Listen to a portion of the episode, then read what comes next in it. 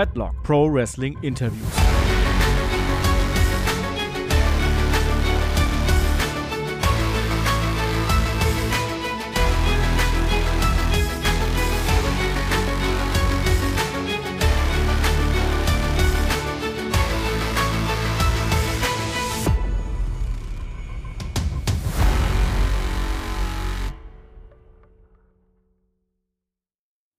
Hallo und herzlich willkommen zu Headlock, dem Pro Wrestling Interview. Heute mit zwei ganz besonderen Gästen, dem First Couple of German Pro Wrestling, wenn man das so sagen kann.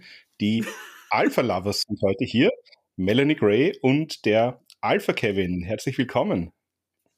Hallo. Oh, Markus, hör mal, ich freue mich so. Ich finde das ja richtig geil, dass wir jetzt heute interviewt werden. Ja, ich und ich bin ja so selten bei Headlock. Also, was für eine Ehre. Genau, wir haben, uns, wir haben uns gedacht, Mella ist zwar sehr häufig zu Gast, äh, und ich glaube, es gab auch mal, wie du begonnen hast, so einen äh, Ask Mella Vorstellungspodcast. Aber jetzt haben wir uns mal gedacht, äh, wenn wir hier schon ein Interview haben und wir haben hier nicht nur einen, sondern zwei Wrestler, auf die wir eigentlich sehr guten Zugriff haben, dann machen wir noch mal hier ein Interview mit euch. Ja, wie, ja. wie geht es euch? Ist auch äh, besonders Nacht heute. Äh, wir zeichnen das Ganze hier auf am Valentinstag. Also nochmal danke, dass ihr den äh, mit uns hier bringt, Headlock. Äh, erste Frage, habt ihr Besseres zu tun? Äh, wir haben schon was unternommen tatsächlich. Wir haben uns ein, ah. ein, ein Valentins Einrenk Special gegönnt. Sehr romantisch. Wir waren beim Chiropraktiker. Ja. Ja, das Klingt doch gut. Ja, das ist, das ist Wer, quasi das äh, äh, Wrestler äh, Valentinstag. Man geht zusammen zum Chiropraktiker und ich hoffe, heute Abend bekomme ich noch das Meller-Special. okay. okay. Ähm, ja, ich habe jetzt in erster Linie Fragen für äh, Mailer vorbereitet. Allerdings äh, sind eure Karrieren ja teilweise ziemlich parallel auch verlaufen, zumindest äh, streckenweise bei der WXW. Das heißt, wir werden da sicher auch das eine oder andere äh, für den Kevin haben. Äh, ja, eine Vorbereitung, Mella, ich habe ein bisschen deinen äh, Werdegang mir auch angesehen, also auch was du vor der WXW gemacht hast und habe oh gesehen, oh du hast tatsächlich ja schon 2006 eigentlich äh, mit dem Training begonnen, damals noch bei der ACW. Uh, ganz kurz vielleicht dazu, wie, uh, wie bist du damals zum Wrestling gekommen? Mit wem hast du das so trainiert und wie waren so die ersten? Ich habe noch gesehen, äh, du warst ja damals auch nicht Melanie Gray, du warst damals äh, Faith und später Cat Deluxe oder Deluxe. Ähm, was was hat es damit auf sich gehabt? Oh, das war eine ganz wilde Zeit. also das Ding ist, ähm, ich habe damals halt äh, wieder angefangen, Wrestling zu gucken. Also ich war in den 90ern schon Fan, so als Kind mit der ganzen Family und so, Oma, Opa, Cousinen, Cousin und so weiter und so fort. Mhm. Dann habe ich das so ein bisschen aus den Augen verloren.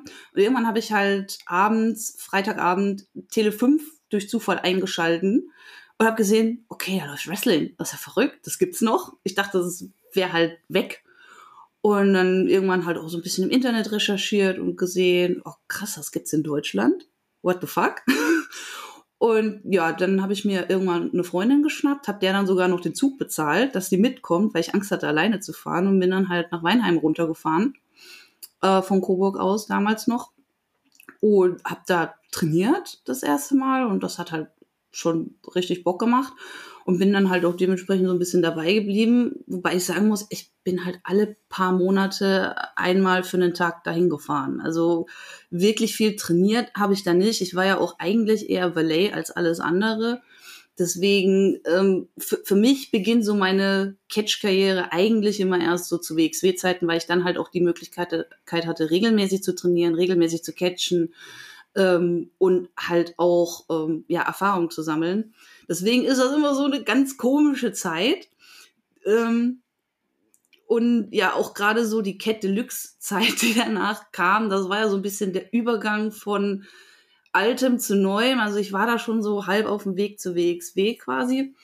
Und lustigerweise haben wir vor kurzem erst ähm, eins meiner damaligen Cat Deluxe Matches geguckt, bei dem ich anscheinend Tracy Brooks retired habe. Das scheint ihr letztes Match gewesen zu sein gegen mich damals bei der DWA. Ähm, war auch wild. Deswegen, ja, verrückte Zeit, aber ähm, wie gesagt, so richtig mit Catchen angefangen habe ich eigentlich erst, als ich äh, ins Dojo gekommen bin. Also das heißt WXW Westside Dojo, der Vorgänger von genau. der heutigen WXW Academy. Äh, ja, Kevin, wie war das bei dir? Wann, wann ist bei dir losgegangen? Hast du im Dojo auch begonnen oder hast du auch mal vorher mit anderen Leuten trainiert? Nee, ähm, bei mir fing das an im Dojo, dass ich da damals, äh, gab es ja noch Aufnahmeprüfungen, ein Tryout, äh, habe mich da, boah, das letzte Tryout war wirklich gerade vorbei, als ich mich angemeldet habe.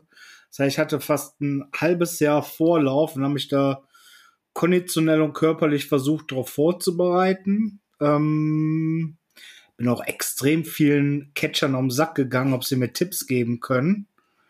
Mir nicht. Nee, dir nicht. Aber du hast zu der Zeit auch noch nicht gecatcht. Stimmt.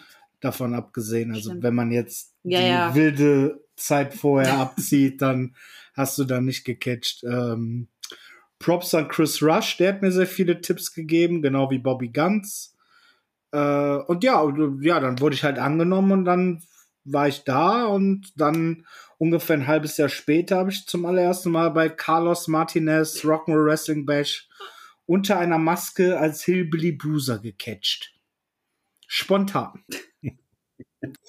Rock'n'Roll Wrestling Bash zieht sich auch ein bisschen bei uns äh, durch die Interviews. Wir haben äh, vor kurzem Tackler im Interview gehabt und die hat ja auch sozusagen zum Wrestling gefunden, weil sie mal in Wien bei einer Rock'n'Roll Wrestling Bash Show war. Also offenbar ein sehr wichtiger Event eigentlich für viele Wrestler im deutschsprachigen Raum. Tatsächlich ja. Also ich glaube, so ziemlich jeder aus äh, verschiedenen Rennen-Äras hat da schon mal gecatcht. Also da waren ja auch Leute wie Walter, wir waren da. Äh, Baby Allison hat da auch schon gecatcht, weiß ich. Also da zieht sich echt durch. Ich weiß auch gar nicht mehr, wie es heute so ist, aber damals war es eben auch so, dass, dass gerade wir Rookies da gerne an Carlos verscherbelt wurden weil ähm, zum einen wir, also war halt eine Win-Win-Situation. Wir konnten gutes Geld machen, weil Carlos hat äh, früher sehr gut gezahlt. Ähm, und darüber hinaus konnten wir Erfahrung sammeln in einem sehr entspannten Raum. Ja, also ich glaube, die die Seriosität, äh, ich meine, die, die Show ist sehr unterhaltsam, aber äh, genau wie du sagst, man hat da natürlich ein äh, bisschen mehr Freiraum, glaube ich auch. Ey, ja, dann, äh, du hast dann begonnen, ja? Äh, Manka war mein Referee, also. also wer Manka nicht kennt, äh, den kann man vielleicht auch irgendwo mal verlinken, den kann man googeln, da findet man viele schöne Dinge. Manka, deutsche Wrestling-Legende. Obwohl er, hat er jemals, ja doch, er hat gecatcht, natürlich, gegen, gegen DJ, DJ Hyde. Auch fantastisches Match. Ja. Oh mein Gott, die, die Erinnerungen. Ja, also, also bitte, habe, weil. Ich habe, ich habe viele Jahre nicht verstanden, wer Manka ist und was er tut, aber. Das versteht ja, auch heute niemand. ah. Ja, Manka ist ein Gimmick, gefühlt. Ein, ein gelebtes Gimmick. Punkt. Punkt. ja, und du hast dann begonnen, eben auch bei der WXW, warst du regelmäßig und äh, die WXW Women's Division 2013, 2014, das war mhm. eigentlich äh, Melanie Gray und Svetlana Kalaschnikova. Punkt. Also mehr, ja. mehr gab es da zu Beginn auch nicht. Also ihr hattet sehr viele Singles-Matches, ihr hattet sehr viele äh, Mixed-Matches. Jetzt ist natürlich die Frage, äh, wie, wie war das damals für euch? Also ihr wart sozusagen, also es gab schon immer wieder auch Frauenkämpfe, aber die gab es halt nur mit euch. Wie, wie war das sozusagen als, als weibliche Wrestler Anfang so der 2010er Jahre bei der WXW? Äh, wart ihr da einfach Teil vom Team oder musstet ihr euch da sozusagen ein bisschen noch die, die Sporen erstmal verdienen im Roster? Also äh, Christian Jacobi hat mal in einem Interview gesagt, ähm, ich habe letzten Endes nur gecatcht, weil ich ihm so auf den Sack gegangen bin und so penetrant war. äh, dass ich eben catchen möchte, bis er keine andere Wahl hatte, als Frauenwrestling in der WXW zu bringen. Und ich glaube, das trifft ziemlich genau auf den Punkt. Also wir waren ja tatsächlich noch mehr im Training. Also es kam ja dann auch, äh, ähm, nachdem Svetlana aufgehört hatte, kam ja auch Alice für kurze Zeit. Ähm, hatten wir ein paar Matches und so. Die hat dann aber auch relativ zügig aufgehört. Mm, und wir hatten noch so ein, zwei andere Mädels im Training. Ähm, aber die, ich sag mal so, die Fluktuation war schon relativ hoch. Also es kam immer mal wieder ein Mädel, das hat dann aber wieder aufgehört und so weiter und so fort.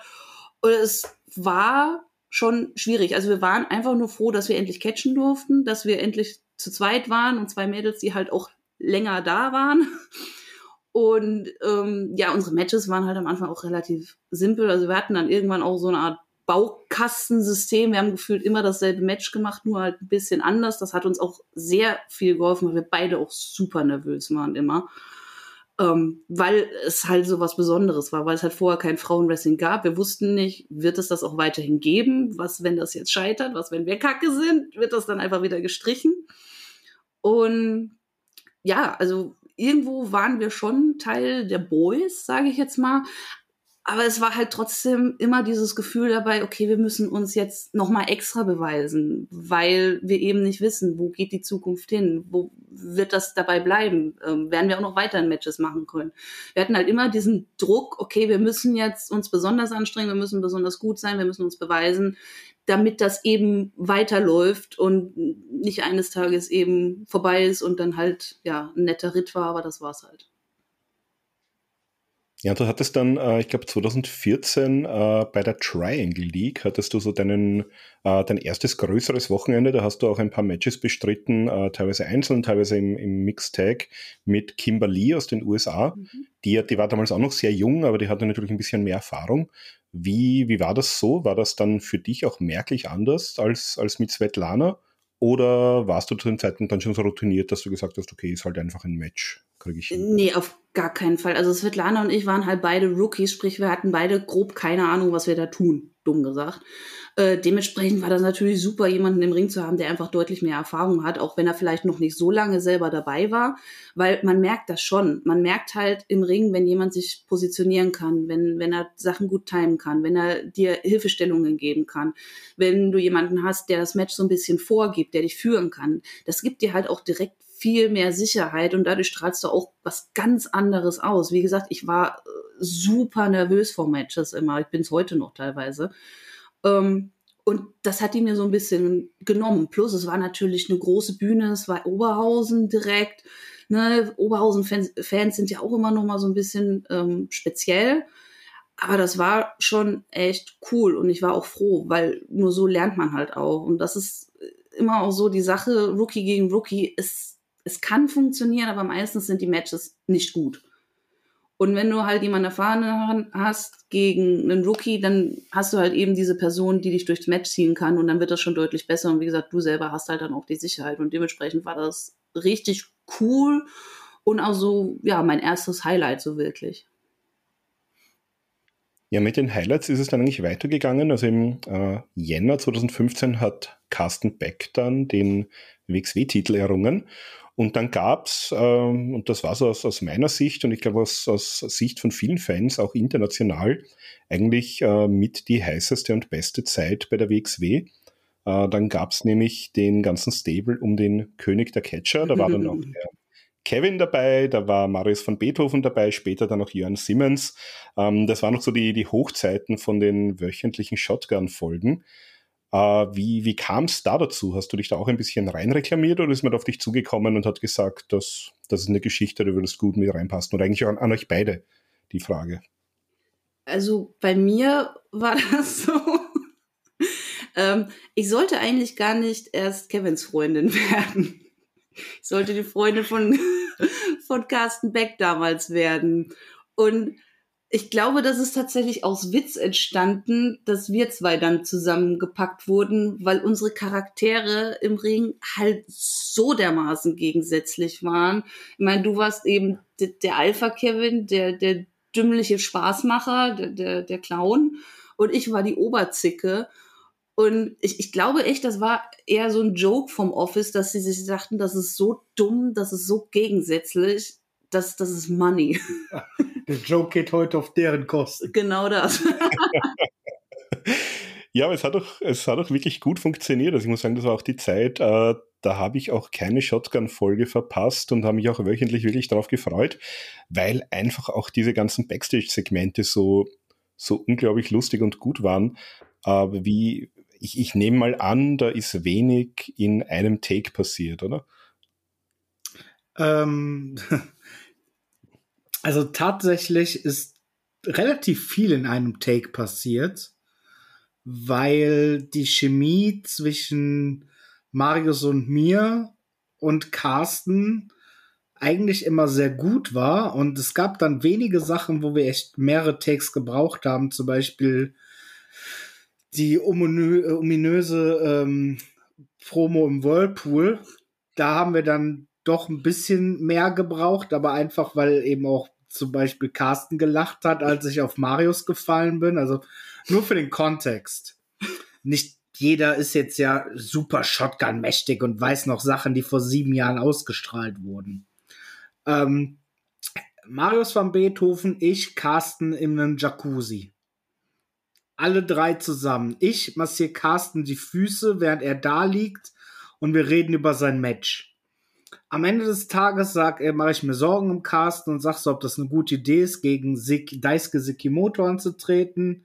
Er fühlt sich echauffiert und ohrfeigt mich so, dass ich in die Wanne fliege auf Marius. Und ähm, da gibt's auch, da gibt's auch einen sehr süßen Outtake, wo das quasi gerade genug Zeit vergangen ist, dass Carsten einfach in die Kamera gucken kann und herzhaft einfach einfach lacht. Und ähm, solche Promos hatten wir halt andauernd, ne? sei es, dass Carsten von Marius massiert wurde äh, und die ich. Kartoffelchen-Promo äh, auch. Die, ja, ich meine, ich wurde so oft von Carsten geohrfeigt, weil äh, da könnten ein paar meiner Gehirnerschütterungen herliegen. ähm, nee. Aber das war auch eine sehr interessante Phase, ganz einfach, diese Shotgun-Phase, weil auch mir, Shotgun hat mir mega Spaß gemacht. Schade, dass es das in der Form gerade nicht mehr gibt. Ist ja auch ein bisschen, was wir jetzt gerade bei Wrestling Kult versuchen. Jetzt kann ich hier voll die Werbung reinsneaken, ne? Das ist großartig. Ich bin so gut, ne? Ich bin, Mella, ich bin so fucking gut, ne? Es wird jetzt so cheap, aber Kult TV, die Show von Wrestling Kult, wo ich und Mella die Hosts sind, das ist, was wir versuchen, ein bisschen Shotgun, wie es ganz früher war, in die Moderne zu holen. In, muss man leider zugeben, kleinen Rahmen. Die Mittel sind natürlich noch nicht so da, aber das waren sie früher bei Shotgun auch nicht. Also sehen wir, wo die Reise hingeht.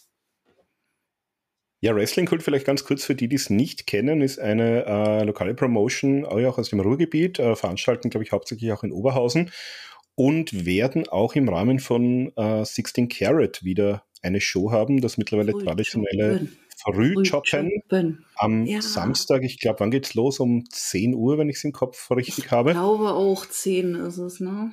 Äh, ich würde jetzt auch sagen, es ist 10 Uhr und dort werde ich meinen kürzlich gewonnenen No Limits Championship aufs Spiel setzen. Mein Gott, so viel Werbung. Äh, ey, ich muss das nutzen, Mella, ich muss das nutzen. So oft ist der alte Kevin nicht mehr vor der Kamera. Ja, wir können natürlich gerne noch auf die Wrestling Kult Show beziehungsweise auf die Ticketseite dann äh, verlinken in den Show Notes. Also wenn ihr äh, in Oberhausen seid und den Tag schon um 10 Uhr mit einem Bier und einem Catch beginnen wollt, dann das Wrestling. Also wenn ihr noch wach seid vom Freitag. Ich wollte sagen, also das wird wild. Ich meine, die Hütte ist eh mal voll, weil es ist Karat-Wochenende, es ist das größte Turnier. Die englischen äh, Fans sind eh immer noch mal einen drüber. Ich glaube, ich, ich, weiß nicht, ob die an dem Wochenende überhaupt mal schlafen, gefühlt gar nicht. Ja, die sind der auf Ecstasy. Der Pegel ist auch wahrscheinlich irgendwo hier oben. Also, er macht schon immer sehr viel Bock, auch wenn es natürlich unfassbar und unchristlich früh ist. Wie sieht's bei dir aus? Also wirst du vorbeischauen? Bist du da übers äh, Karat-Wochenende? Ich bin zum Karat-Wochenende da. Ich habe aber tatsächlich äh, Wrestling Kult ist die einzige Show, für die ich noch kein Ticket habe. Das heißt äh, noch. Noch. Noch. Aber ich habe es die letzten Jahre tatsächlich nicht ausgelassen. Wir sind teilweise natürlich ein bisschen früher weg, ähm, weil sich dann schon mit dem Beginn von den WXW-Shows zum Teil überschnitten hat. Aber ah. ich war, glaube ich, äh, ich glaube, ich war tatsächlich bei jeder Frühschoppen-Show, die bisher hm, stattgefunden löblich, hat, löblich. zumindest teilweise vor Ort. Ja, und da kannst du ja sagen, Stimmung äh, dort ist natürlich immer top. Weil, ne, Ja, also es ist tatsächlich, also über die, über die Stimmung kann man gar nichts Negatives sagen. Das, die hat immer gepasst. nur, nur über die Wrestler.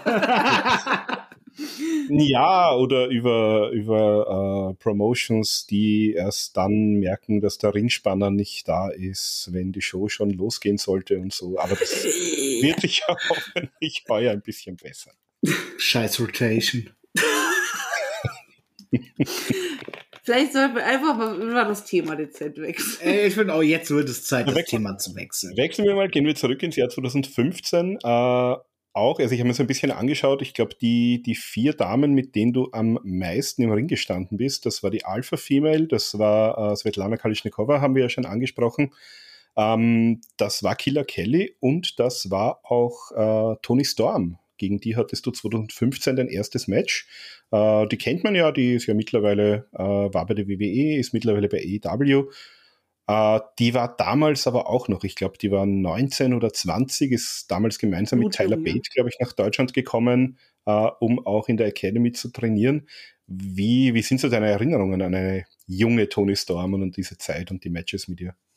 Ich liebe Tony Storm. Ich liebe sie über alles. Äh, Tony ist, also Tony war damals tatsächlich mein, mein Gottesgeschenk an dem Punkt, ähm, muss ich ganz klar so sagen, weil die Sache ist, ich habe es ja vorhin schon angesprochen, diese, diese Angst, dass Frauenwrestling eventuell nur so eine kurze Phase bei WXW ist, die war tatsächlich begründet. Also mir wurde damals auch wirklich gesagt, ähm, dass wenn das mit Toni jetzt nicht funktioniert, was auch immer das heißen sollte, dann war es das mit Frauenwrestling in der WXW. Aber no pressure. ähm, nee, aber, aber Toni ist, ist, so eine liebe Person und wir hatten auch tatsächlich von Anfang an eine relativ, relativ gute Chemie und hatten dann halt eben, du hast es ja gesagt, ne, keine Ahnung, gefühlt tausend Matches gegeneinander. Und ich erinnere also mich dann auch noch. über 20, die ich gefunden habe auf Cage Match und vielleicht waren es noch ein paar mehr, die da nicht eingetragen sind. Na. Ähm, und ich, ich erinnere mich immer noch äh, total gerne an das Karat. Ich weiß nicht, ob es das war, wo ich am Abend vorher gegen sie den, auf, gegen, um den Titel gecatcht habe. Ist auch egal. Auf jeden Fall hatten wir das Mixtag-Match. Ich glaube, es war 2018 da hattet ihr ein Match bei Inner Circle und dann das Titelmatch am Samstag, glaube ich. Genau, ich bin jetzt nicht sicher, ob das Mixed Tag Match dann an einem Sonntag war oder ob das das Jahr davor war. Ähm, du und ich gegen Aaron und Toni. Und ich weiß noch, wir waren backstage und haben uns da so besprochen. Und ihr habt da irgendwie gefühlt ewig lang gebraucht und Toni und ich standen da 20 Sekunden und ja, das war's halt. Und, und du guckst noch unglaublich Tassilo Jung an und so, äh, was geht denn jetzt hier ab? Und Tess meint so, ja, die haben ja schon 80 Mal gegeneinander gearbeitet. Also, das ist einer so meine liebsten Erinnerungen. Aber es war Karat, da kann man yeah. vielleicht mal 30 Sekunden nein, drüber reden. Nein, Nein, nicht Toni und ich, nicht an dem Punkt. nee, also wie gesagt, ich, ich verdanke Toni einfach so unfassbar viel, weil ich auch wirklich das erste Mal ja auch so oft auf Tour war und wirklich gefühlt jedes Wochenende catchen konnte, einfach weil sie da war.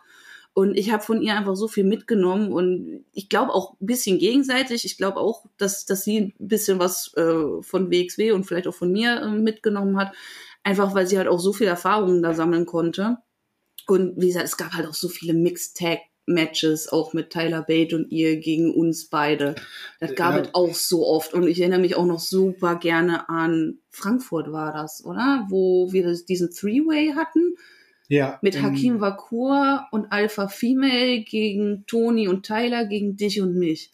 Also genau. auch immer noch eins meiner Lieblingsmatches. Ja, obwohl wir von vorne überhaupt nicht wussten, wie wir mit so einem Match umzugehen haben mit äh, drei Tag-Teams. Äh, äh drei Mix-Tag-Teams vor allem. Drei Mix-Tag-Teams, genau. Und äh, ey, aber auch das, das ist eben auch der Punkt. Nicht nur du konntest von Tony Storm profitieren, selbst ich konnte von äh, Tony, ich sag mal, im Paket mit Tyler äh, zusammen halt total profitieren. Ja, und dann, also die nächste Dame, die wir auch mittlerweile äh, bei der WWE kennen, mit der du auch ein paar Mal gearbeitet hast, jetzt nicht über 20 Mal, aber es waren doch ein paar Matches. Das war Kelly Ray, die da auch äh, ein paar Mal bei der WXW war. Äh, wie, wie war dann so diese Zeit? Also da hat man ja doch dann auch die, die Fly-Ins regelmäßig äh, gegen dich gestellt. War das dann für dich schon so ein bisschen der, der Ritterschlag, zu sagen, also man, man stellt die jetzt nicht gegeneinander, sondern die dürfen auch tatsächlich hier mit dem, oder sollen hier auch wirklich mit dem Local Talent zusammenarbeiten? Ja, war ich super froh auf jeden Fall drüber, weil wie gesagt, man kann halt von erfahrenen Leuten sehr viel mehr mitnehmen als gegen Rookies. Und man hat sich da schon auch ein bisschen äh, gut dabei gefühlt, natürlich, wenn man, wenn man da ähm, gegen jemand von außerhalb eben catchen durfte. Ähm, das Ding ist, ähm, ja, also das war halt auch so die Zeit, wo wo die Wahl auch nicht so so schwierig war. Also klar, manchmal hatte man dann auch zwei von außerhalb da und das ist natürlich auch passiert, dass die dann gegeneinander gecatcht haben. Aber ganz oft war es ja so, ich war ja auch ganz, ganz lange immer mal wieder alleine auf weiter Flur, ähm, so dass man auch Leute einfliegen musste, wenn man eben Frauenwrestling haben wollte. Und ich meine, man, man war an dem Punkt, man hatte das gestartet. Und jetzt das einfach so ein bisschen unter, unter den Teppich zu kehren, war halt auch bisschen blöd. Also man musste halt äh, in diesen Schritt gehen, aber war natürlich cool. Und auch Kaylee Ray ist, ist eine total liebe, eine total süße, äh, mit der ich äh, sehr viel Spaß hatte und die mir dann auch eben sehr viel nochmal beigebracht hatte. Ähm, und ja, also würde ich auch gerne nochmal gegen catchen. Aber ist jetzt gerade ein bisschen blöd. Ja, und ihr habt sich schon angesprochen, ihr habt dann öfter auch mal geteamt. Das waren dann irgendwann auch mal offiziell die, die Alpha Lovers äh, in diesem Team. Da gab es dann auch den Split äh, mit Marius van Beethoven, der hat sich dann noch Alpha Female, also Jessica Ebert, als äh, Backup geholt. Äh, Kevin, du hattest da ein Match äh, bei 16 Karat mal gegen ihn, so ein No Ropes äh, Tables Match, oder ich weiß gar nicht mehr, was es war, das Street Fight. Ähm, wie, wie war denn das? Weil das war ja wirklich dann, ihr wart ja da beide noch relativ neu dabei und dann gleich vor so großem Publikum auch internationale Fans in, in einem ziemlich gefeaturten Match. Äh, wie, wie, wie waren da so deine Erinnerungen dran? Boah, die Erinnerungen sind wild, die sind wild. Also ich, es gab zweimal, wo ich äh, wirklich äh, vorher überlegt habe, abzuhauen. Einfach, weil ich so nervös war, einfach abzuhauen und nicht mehr wiederzukommen. Das war halt einmal in Mannheim, als es hieß, jo, du bist mit dem Match gegen X-Pac. Da war schon so, da, also, da war ich auf der Straße, bin da meine Runden gelaufen, so auf und ab und wollte am liebsten einfach nur abhauen und nie wiederkommen. Problem war, ich war in Mannheim und habe keinen Führerschein. Und das zweite Mal war Oberhausen 16 Karat Gold, wo ich am liebsten vorher auch einfach gegangen wäre. Und also wie gesagt, das war wild, ne? Ich meine, natürlich hat man sich vorher mit uns ausgiebig hingesetzt ähm, und ne, Ideen ausklamüsert. Und ich wollte übrigens ein Sargmatch haben. Ich wollte ein Sargmatch, aber aber äh, Walter mit seiner Japan-Phase hat irgendwie auf YouTube irgendeine Ropes-Match gesehen, dachte, ja, das wäre eine gute Idee. Und dann dachte ich mir, ja, okay, dann kann ich ja einfach in die erste Reihe in die Stühle springen. Das ist eine gute Idee. Und äh, ja, dann sind halt Sachen passiert, ne, die wir wahrscheinlich heute noch spüren. Und äh, ja, natürlich mega Erfahrung, dieses Visual, dass ich am Schluss äh, ihn zum Package Pile Driver schnappe und quasi vom Apron äh, durch den Tisch mit ihnen fliege. Das, das ist ein Visual, das wollte ich immer haben als großer ECW-Fan. Mit so einem Pile Driver schön vom Apron durch den Tisch durch. Das ist definitiv was, das ist was, das kann man immer wieder in einen schönen Hype-Clip reinbauen und dafür machen wir es. Für die Hype-Clips. Und die GIFs, keine Ahnung und, und die GIFs, oh aber das Ding ist, also diese ganze Story, also angefangen von der Entourage um Carsten rum, ähm, dann der dann seine eigene Story hat, zu uns eben mit der Sache mit Marius und Jazzy und so. Und also das war auch wirklich großartige Storytelling, Storytelling, Hilfe. und uns hat das ja auch selber so viel Spaß gemacht einfach, weil wir was zu erzählen hatten und weil wir auch selber so emotional invested waren in diese Story ähm, und die man halt auch mit großen Matches abgeschlossen und ich sage jetzt mal, belohnt hat. Ich meine, es gab ja auch das Cage-Match zwischen Jesse und mir. Es gab den Intergender Tag Team Street Fight in Hamburg mit Marius, äh, Jesse, dir und mir, der auch so viel Bock gemacht hat. Ähm, euer No Ropes Match. Also die, diese ganze Story war einfach so gut, weil sie so vielschichtig auch war, weil sie eben begonnen hat mit der Sache um Carsten Beck herum und sich dann in die vielen kleinen Äste verschlungen hat. Und immer mal gab es halt vielleicht eine Überschneidung, aber an sich hatte eben jeder so seine eigenen, seinen eigenen, sein eigenes Süppchen zu kochen. Glaube ich auch ein Grund, warum die ganze Entourage-Storyline so gut war. Nicht nur war ja alles äh, mega entertaining, was rund um Carsten passiert ist, sondern du konntest auf einmal aus einem Stable drei Matches auf einer Card füllen. Also eine halbe Card, kann man fast so sagen was äh, habe ich so nie drüber nachgedacht, ehrlich gesagt, bis gerade, aber das das ist natürlich für einen Promoter absolut Gold. Ja, und jetzt ist natürlich die Frage, die ich mir auch stelle, oder vielleicht auch die Zuhörerinnen und Zuhörer, wann ist sozusagen, also was ist jetzt wirklich die, die Origin-Story von den Alpha Lovers als, als Paar? Wann ist das sozusagen passiert? War das schon während der Entourage-Zeit oder war das dann viel später? Wie, wie ist es dann dazu gekommen? Red du ruhig. also, also Storyline. Egal wie ich sage, ne? Es wird immer schmutzig. Also Storyline technisch ähm, gab es ja diesen Moment, als Marius ihn betrogen hat und ich ihm zur Hilfe geeilt bin und es zum Kuss im Ring kam und alle waren happy und uli uli. Das ist aber nur reine Storyline die Wirklichkeit sah deutlich anders aus. Möchtest du einsteigen oder bist du immer noch bei schmutzig? Ich wollte definitiv einsteigen und das war auch der Grund, oh warum ich so, äh, äh, äh ja, jetzt finde ich nicht die elegante Schleife. Aber ähm, ja, also es war definitiv so, also ich, ich, ja, sagen wir doch mal ehrlich, ich wollte Melanie nageln. Ich wollte Melanie ins Bett bekommen und habe viel daran gesetzt. Nur auf diesem Weg habe ich Idiot mich verknallt. Und dann eines Tages, also die Sache ist halt, ich bin Terrier, ich lasse da nicht locker. Das stimmt. Ja. Und jetzt sitzt die hier und muss mich ertragen. Schön blöd. Nee, also äh, die tatsächliche Romanze hat dann tatsächlich deutlich später eingesetzt.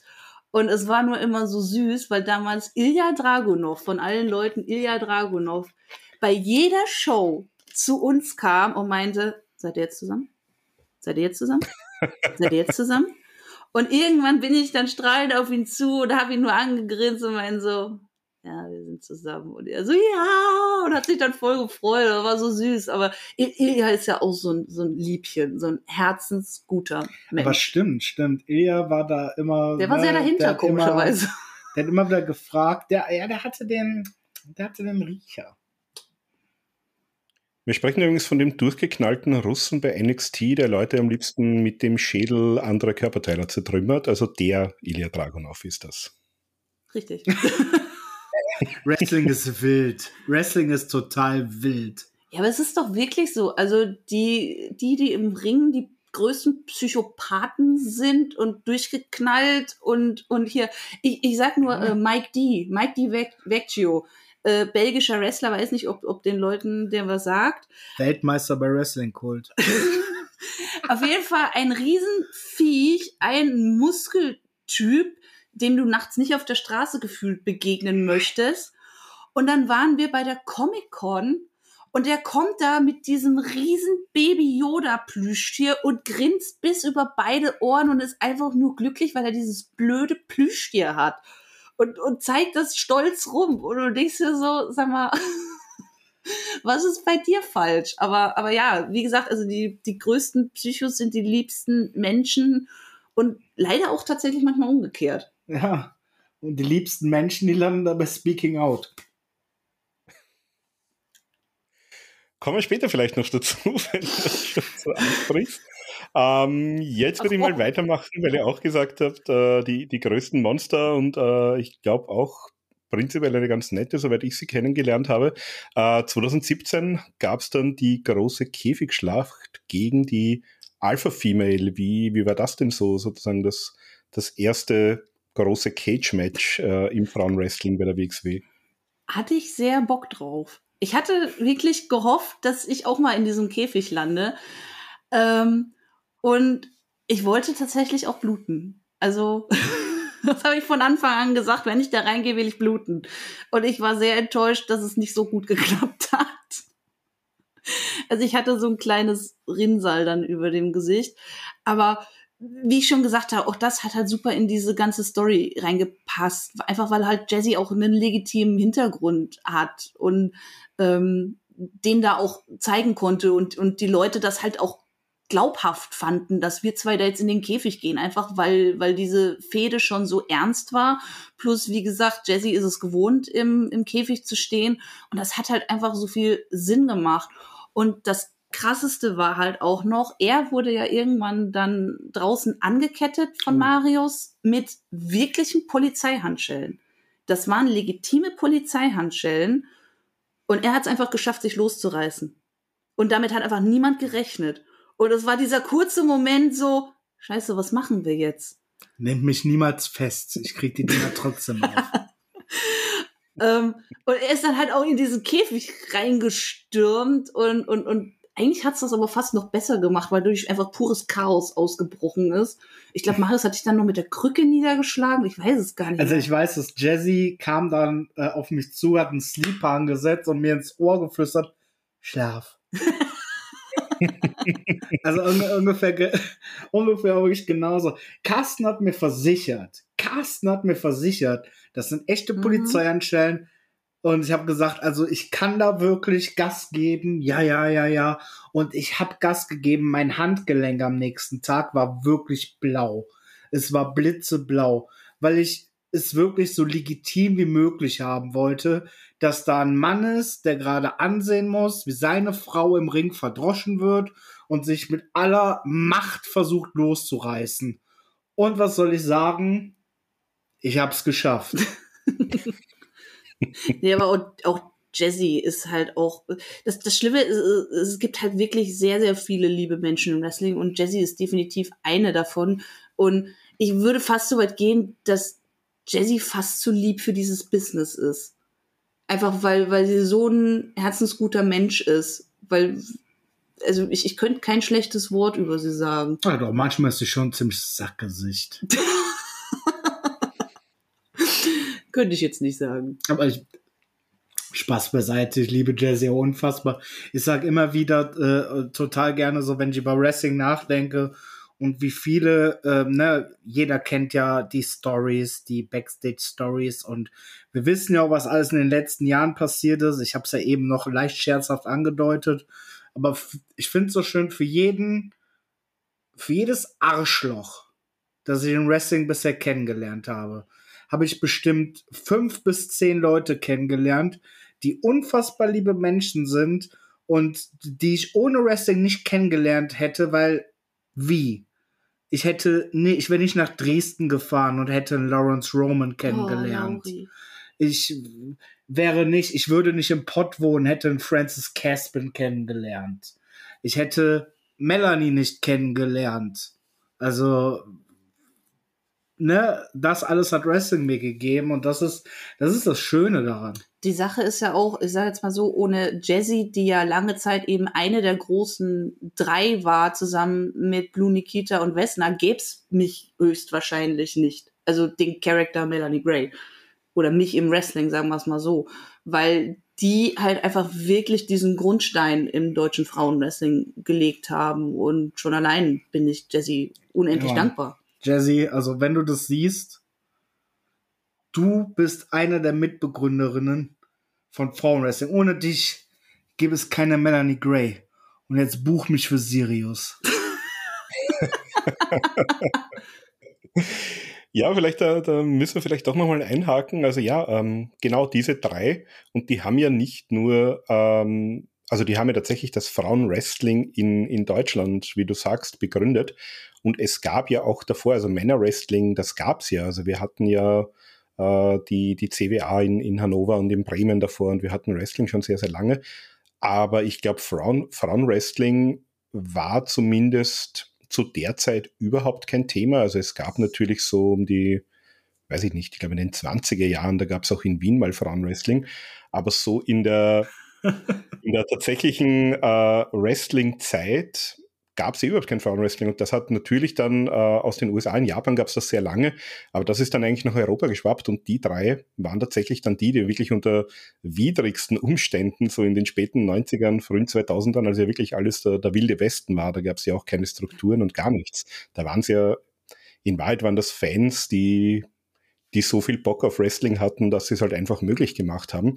Und die drei haben ja tatsächlich äh, ja da wirkliche Pionierarbeit geleistet. Also ihr wart dann schon so die, die nächste Generation danach. Ja, absolut richtig. Deswegen, wie gesagt, ich, ich bin den dreien unendlich dankbar für das, was sie geleistet haben und dass sie auch so lange durchgehalten haben. Ich finde es ein bisschen schade, ich habe gegen nur zwei von dreien gecatcht. Wessner habe ich leider nie im Ring getroffen. Ähm, hätte ich mir auch immer noch mal gewünscht. Äh, war ja damals auch mit ihr beim WWE Trout in Köln. Und das, das fehlt immer noch so auf meiner Liste, aber ich glaube, das, das werde ich auch nicht mehr wahr machen können, leider. Ich weiß ehrlich gesagt gar nicht, du weißt wahrscheinlich mehr, ob sie noch irgendwas tut. Wir haben sie ein paar Mal gesehen bei der WXW, auch im Rahmen von, von Femme Fatale Shows. Aber ich glaube, zumindest seit der Pandemie habe ich jetzt auch nichts mehr gehört von ihr, dass sie nochmal irgendwo aktiv im Ring war. Ich glaube auch, dass das jetzt wirklich für sie gegessen ist. Also sag niemals nie im Wrestling. Das, deswegen, also sollte ich mal so weit sein, ich würde nie mein Retirement ankündigen, weil genau deswegen, sag niemals nie. Ähm, aber ich glaube, das hat sich jetzt doch für sie erledigt. Sie hatte ja auch ein bisschen ein paar, paar äh, gesundheitliche Probleme. Und also ich sag mal so, ich rechne nicht damit, dass wir sie noch mal im Ring sehen. Aber wie gesagt, wer weiß. Wer ja. weiß. Das sind natürlich nur Mutmaßungen. Richtig. wir wissen genauso wenig wie du. Ähm, ich dachte ja, also ich weiß gar nicht, wir gucken auch regelmäßig die GWF-Shows und so und ich habe ja irgendwann auch mal gefragt, was eigentlich Westner catcht die noch und so und du bist ja auch, ja. Also, irgendwann war es halt nicht mehr bei Shows und von daher. Habe jetzt auch lange nicht mehr mit ihr Gibt gesprochen. ja nichts Offizielles oder so, also von daher Vielleicht macht sie noch mal ein paar Jahren was. Who knows? Ey, ist Wrestling. Ja, und äh, wir haben es euch ein bisschen angesprochen, du hast euch diese, diese Hiobs-Botschaft vorhin kurz angesprochen, dass man dir da mitgeteilt hat, 2015, wenn das mit Toni jetzt nichts wird, dann, dann gibt es kein Frauenwrestling mehr bei der WXW. Äh, ja, ihr habt einen guten Job gemacht, also Ende 2017 war dann tatsächlich es soweit, dass es auch den WXW Women's Title erstmals gab. Da standest du dann im Finale mit Melanie Gray, äh, mit, mit Killer Kelly. Ähm, ihr habt das heute noch mal so ein bisschen mehr angeschaut. Das ist ja ein bisschen unter keinem guten Stern gestanden, dieses Turnier. Da gab es dann mehrere Ausfälle und Wechsel. Ja. Aber wie, wie sind so deine Erinnerungen an, an dieses Turnier, beziehungsweise wie hast du darauf reagiert, als du dann das erste Mal davon erfahren hast? Also man, man nimmt das mit der Frauendivision bei der WXW jetzt offenbar so ernst, dass man tatsächlich auch einen eigenen Titel dafür kreiert. Also damals fand ich das natürlich mega cool und war super happy, weil das halt auch nochmal so eine Art Ritterschlag für einen ist und für die geleistete Arbeit, dass die einem jetzt so weit vertrauen und der Division, dass die sagen, okay, wisst ihr was, das läuft jetzt, ihr kriegt jetzt auch ein Championship. Und dachte ich noch, ja, cool und äh, voll gefreut. Und dann sollte das ja in diesem Turnier stattfinden, wo erst, oh, jetzt weiß ich gar nicht mehr, wie sie hieß, ne, die Französin. Pauline? Pauline, genau, Pauline. Ähm, die dann aus bisschen fadenscheinigen Gründen gesagt hat, sie ist nicht mehr dabei. Angeblich war sie verletzt, aber die hat dann irgendwie danach trotzdem nochmal gecatcht und keine Ahnung, das war irgendwie ganz komisch. Äh, dann gab es ja noch das das tolle Match von Ginny und mir.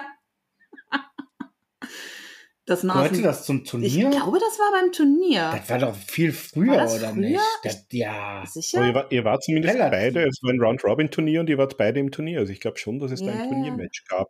Oder war also, das, ja, äh, also es gab ein Match, wo sie, glaube ich, nicht kommen konnte. Das hast du dann, glaube ich, per Forfeit oder so gewonnen. Vielleicht war das das und, und ihr hattet noch ein Kann auch sein. Es war auf jeden Fall ganz komisch und also Ginny und ich, das ist sowieso eine ganz weirde Story, weil es gab ja dann auch, ich weiß gar nicht mehr, wann das war, aber irgendwie habe ich nachmittags gegen Piper Niven gecatcht und war dann aber verletzt, weil ich mir im, im Match einmal das Knie komplett durchgedrückt habe und mein Knöchel auch irgendwie dreimal so dick war wie vor dem Match. Also ich habe mich da gut verletzt ähm, und konnte dann abends nicht mehr gegen Ginny catchen. Und ich glaube, das hätte auch ein Turniermatch sein sollen. Ich krieg's zeitlich alles nicht mehr genau zusammen. Aber es war auf, einem, auf jeden Fall eine heillose Katastrophe. Und eigentlich sollte es ja Martina gegen mich im Finale geben die ich dann aber ja mit dem Stuhl attackiert habe und, und quasi ja schon gesagt habe, okay, dann bin ich halt jetzt Champion, wenn die nicht catchen kann, ole ole. Und dann wurde aber äh, von Christian Jacobi damals äh, Kelly eben ins Rennen geschickt,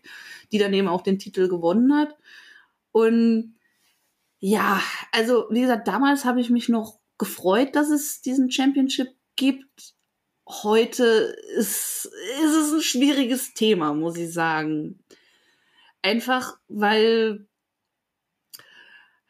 es wurde sich gefühlt sehr lange darauf ausgeruht, dass es immer mindestens eine Frau vor Ort gibt, sage ich mal so, anstatt sich darum zu bemühen, weiter die Division am Leben zu halten und immer wieder neue Talente zu verpflichten und auch ähm, Nachwuchsarbeit zu betreiben.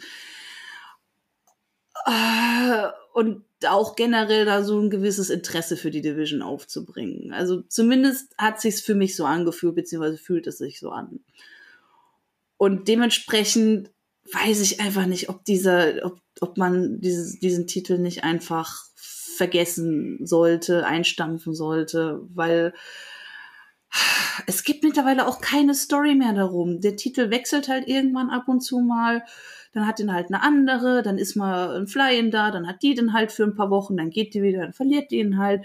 Es ist alles so, so uninteressant und wischiwaschi geworden, dass man einfach diesen Titel nicht mehr bräuchte, um ehrlich zu sein. Also wenn es darum geht, okay, wir machen jetzt einfach ein paar Frauen-Matches, dann braucht man halt kein Championship.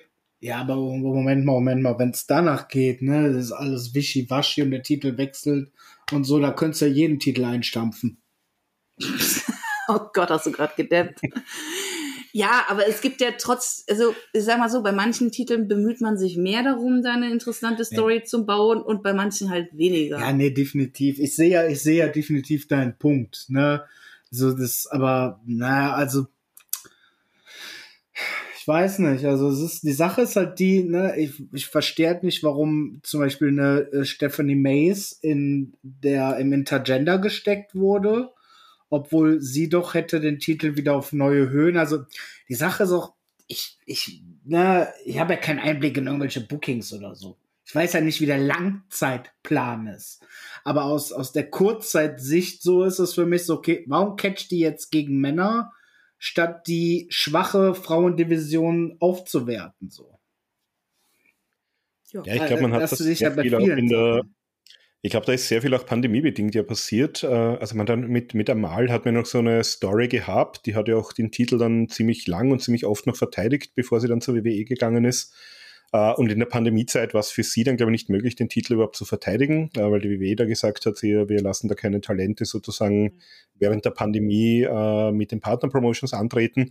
Und ich glaube, das Argument war dann auch tatsächlich, dass man gesagt hat, da hat man ja auch überhaupt erst das Intergender Wrestling aufgebracht, also im großen Stil, weil ich weiß zumindest, dass äh, Christian Jacobi eigentlich immer ein großer Feind äh, vom Intergender mhm. Wrestling war, also der auch mehrfach oh ja. äh, bei Ask CMJ und so erwähnt, dass er das eigentlich nicht möchte. Und ja, man hat dann, man ist dann diesen Schritt gegangen und ich glaube, das ist ein bisschen auch aus der Not heraus passiert. Jetzt mittlerweile, ja, hat man den Titel ja wieder ähm, ausgefochten. Ähm, kann ich zu wenig sagen. Also ich muss auch sagen, ich habe äh, von, von Alice Inc., die aktuell den Titel hält, selbst noch sehr wenig gesehen. Also ich bin auch gespannt. Zum Karat zum Beispiel hat mir noch gar nichts angekündigt, wie es mit dem äh, Women's Teil aussehen wird. Äh, bin ich auch gespannt, wie es da weitergeht. Aber dann, ja, also deinen Punkt kann ich auf jeden Fall auch nachvollziehen. Also die, die Geschichte um den Women's Title, die äh, war in der Vergangenheit schon mal besser erzählt. Das kann man, glaube ich, schon so sagen. Ja. Wobei ich generell halt sagen muss, also ich höre halt auch immer wieder von Fans aus dieser damaligen Zeit, also jetzt nicht nur auf uns bezogen, das klingt immer so, so egozentrisch hier, unsere Storylines waren so toll, generell damals so um die Zeit, wo wir eben auch so unsere Höhen hatten, waren halt die Storylines echt on point, wobei man da halt auch immer sagen muss, man hatte Leute eben wie einen Carsten Beck, wie einen Walter, einen Axel Dieter Junior, beziehungsweise auch äh, mit, mit der Mac auch noch als Tag-Team und solche Sachen. Das hat halt einfach unglaublich gut funktioniert. Du hattest so viele unterschiedliche Charaktere, du hattest so viele unterschiedliche Wrestling-Stile, ähm, dass du immer einen guten Mix auch auf der Karte hattest. Und für mich fehlt das heute so ein bisschen, gerade bei WXW. Deswegen, ich höre öfter von, von einigen Fans eben, ja, damals, das war die gute alte Zeit und es war mit Sicherheit nicht alles gut damals. Also es gibt auch tausend Dinge, die richtig beschissen gelaufen sind. Definitiv, ähm, definitiv. Shotgun, also es fehlt einfach, glaube ich, auch so ein Entertainment-Produkt wie Shotgun. Weil in ja, der also Pandemie, Shotgun äh, sorry, in der Pandemie hat sich ja auch wieder gezeigt, wie wertvoll das sein kann, wenn man einmal in der Woche ein äh, Produkt hat, was eben auch den Entertainment-Faktor in Wrestling bedient. Was so ein bisschen, ne, die, die, die Leute mit. Seifenoper ist, der ja. dicke Schlag Seifenoper, weil gut und schön, ne, wir sind ja alle ach so Wrestling-Fans und wollen den technischen Aspekt und den sportlichen und bla bla bla bla bla. Aber am Ende des Tages sind wir doch alle genervt, wenn einfach nur Person A gegen Person B steht. Das heißt, wir brauchen, wir wollen ja diesen dicken Schlag Seifenoper haben. Und ich glaube, wir hatten großartige Sachen beim moderneren Shotgun. Isel zum Beispiel konnten sich da wunderbar etablieren. Ja also die haben davon definitiv profitiert. Äh, auch die ganze Gruppierung um Bobby Guns. Ich wollte gerade sagen, die äh, Maggot, Ahura Bobby und Guns, so. Ja, also die Bastards, die haben davon auch so dermaßen profitiert. Und deswegen verstehe ich zum Teil nicht, warum man ähm, Wrestling eben auf diesen athletischen Teil reduziert, der natürlich unglaublich wichtig ist. Und wenn der Kacke ist, dann kannst du es komplett vergessen. Aber dieser dicke Schlag Seifenoper. Ist auch ganz kurz, um nochmal einzuhaken. Ich liebe auch einfach, wenn GWF eben ihr Budget in der Hand nehmen und irgendwie so eine so eine lustige Berlin Tag und Nacht Serie da äh, raushauen. Da, für mich sowas absolutes Highlight. Ich liebe es. Dann kriege ich am Schluss noch ein Wrestling Match serviert. Cool. Wie ist das denn, was wir da geguckt haben? Was auf YouTube. Erst war es Courage und dann später. Aber Courage war doch GSW. Ja, aber später dann GWF. GWF mhm. Courage gab es auch. Wir holen zu weit aus. Richtig. Ja. Nein, ich bin ganz bei euch. Also ich kann sogar aus meiner eigenen Erfahrung sagen, also Shotgun damals, ähm, Rise zum Beispiel war ja damals auch so eine Gruppierung, die ist ja rein durch Shotgun eigentlich groß geworden. Und ja, auch während der Pandemie, also das war auch die Zeit, wo ich dann wieder wöchentlich, ich meine, gut, da gab es auch nicht wahnsinnig viel tolles Wrestling zum Schauen in der Zeit, aber ich habe mich dann immer auch sehr gefreut und habe auch wirklich diese Shotgun-Episoden äh, äh, wirklich eigentlich am selben Tag mir meistens noch angeschaut. Und ja, also man darf auch nicht vergessen, man darf es jetzt nicht überbewerten. Observer Awards ist natürlich ein aber das sind halt Hardcore-Fans, die abstimmen. Und wenn ich sage, von einer englischsprachigen Publikation war WXW Shotgun, ich glaube 2016, äh, unter den Top 10 TV-Shows äh, gewotet von den Fans. Also da war Raw dabei, da war SmackDown dabei, äh, EW gab es damals gar nicht. Aber ich glaube, irgendwo auf Platz 7 oder 8 war äh, Shotgun. Das heißt, das ist auch international mit der synchronisierten Fassung auch bei den englischen Fans äh, entsprechend gut angekommen, dass das zumindest einen, einen guten Teil der Stimmen abgestaubt hat. Und ja, ich habe es auch, ähm, hat es argumentiert mit zeitlichen Gründen, budgetären Gründen. Aber für mich äh, war das auch eine der der besten WXW-Phasen, einfach weil es auch wirklich eine gut gemachte Show war. Man hat die Storylines weitergebracht und man hat die, äh, ja, man hat wirklich sehr unterhaltsame Segmente gehabt. Also natürlich, die Leute habt ihr angesprochen, aber ich glaube, dass auch heute noch äh, genug Leute da wären, wenn man die vor eine Kamera stellt und denen eine gute Story gibt, dass die da durchaus unterhaltsam sein können. Ja, vor allen Dingen, es würden halt auch viele davon, wie gesagt, profitieren, die jetzt vielleicht nicht so auf den Schirm der Leute sind, die einfach ihren Charakter nochmal explizit vorstellen könnten, Bloom, Danny Frey, ja. auch hier Leute, die mit so einem Format, um einfach mehr noch ihren Charakter zu zeigen, für mich sind es halt immer noch zwei Jungs aus der Academy. Ja. So, was dahinter? Was ist denn hier, was ist der Charakter dahinter? I don't know. Ja.